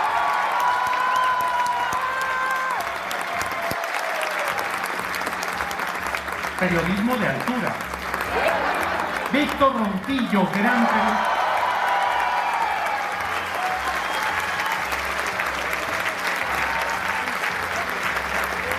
Bueno, pues empezamos, empezamos a trabajar. Muchas gracias. Y bueno, vamos luego, luego. Marta Olivia, ¿qué es ser periodista y por qué eres periodista? Soy periodista. Marta Olivia, ¿cómo es ejercer el periodismo crítico, honesto, en un estado como Tamaulipas, tan controlado por el crimen? Ser periodista, ¿por qué? ¿Para qué? Bueno, porque Excelente, la verdad es que lo seguimos. Eh, es un crítico, objetivo y pues todos los eh, invitados que tiene de lujo. Julio Ciro es lo máximo, es un periodista que critica y que alaba también cuando se hacen cosas buenas y es un, un periodista muy honesto, crítico y su mesa de análisis, todos los que salen son con cerebro, todos, todos son inteligentes, tienen eh, eh, criterio crítico y aparte son de izquierda. Excelente. Gracias por venir, muchas gracias. No, no, no, a ustedes. Un mensaje para Julio. Felicidades, maestro Astillero, es una inspiración, de verdad. Muchas gracias. Un mensaje para Julio. Pues también muchas felicidades. Amo la inteligencia, eres inteligente, eres crítico. Siga adelante y nunca cambies. Muchas gracias. ¿Qué les pareció el evento de hoy con Julio? No, padrísimo. La verdad es que estábamos muy ansiosos por venir y pues muchas gracias por tener siempre a personas como él eh, tan precisas en este, en este mundo de la comunicación.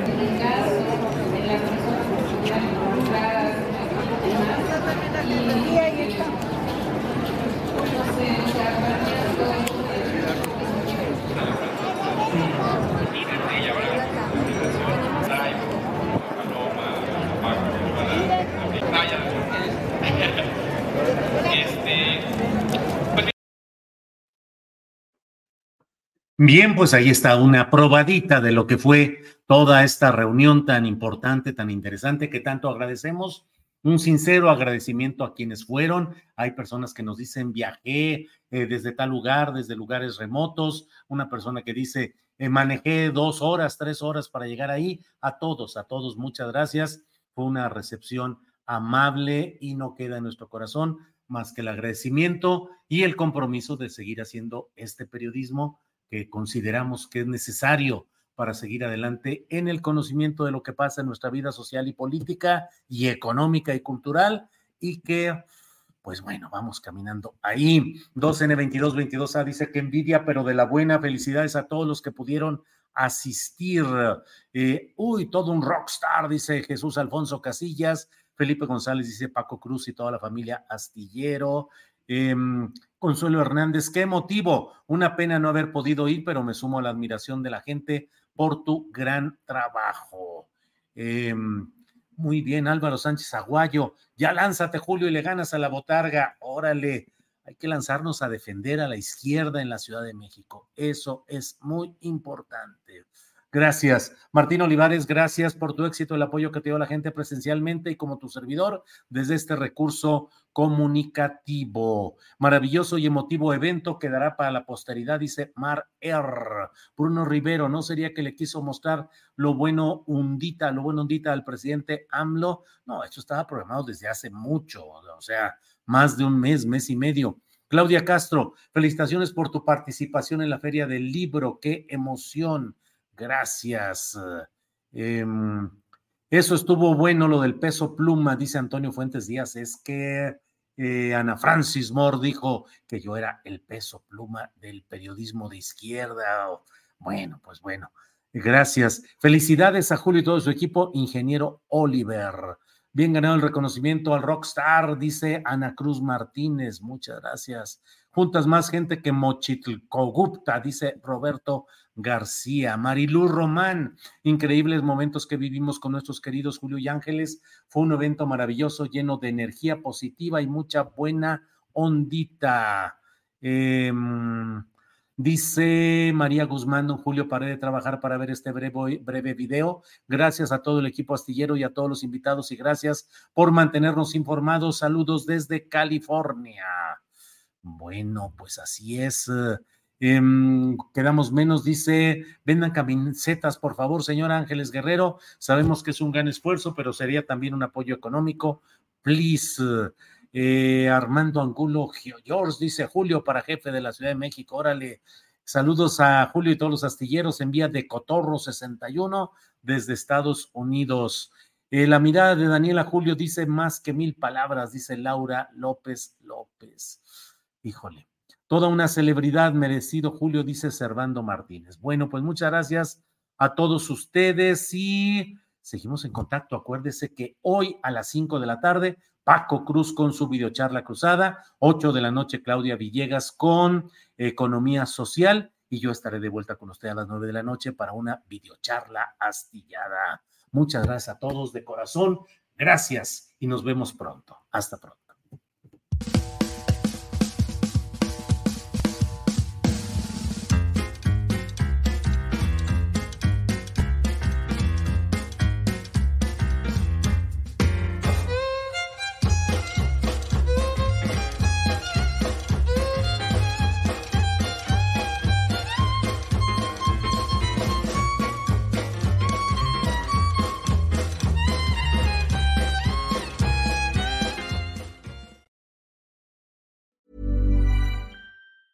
Hey, it's Danny Pellegrino from Everything Iconic. Ready to upgrade your style game without blowing your budget? Check out Quince. They've got all the good stuff shirts and polos, activewear, and fine leather goods, all at 50 to 80% less than other high end brands. And the best part? They're all about safe, ethical, and responsible manufacturing. Get that luxury vibe without the luxury price tag. Hit up quince.com slash upgrade for free shipping and 365 day returns on your next order. That's quince.com slash upgrade. When you need mealtime inspiration, it's worth shopping Kroger, where you'll find over 30,000 mouthwatering choices that excite your inner foodie. And no matter what tasty choice you make, you'll enjoy our everyday low prices, plus extra ways to save, like digital coupons worth over $600 each week. You can also save up to $1 off per gallon at the pump with fuel points. More savings and more inspiring flavors make shopping Kroger worth it every time. Kroger, fresh for everyone. Fuel restrictions apply.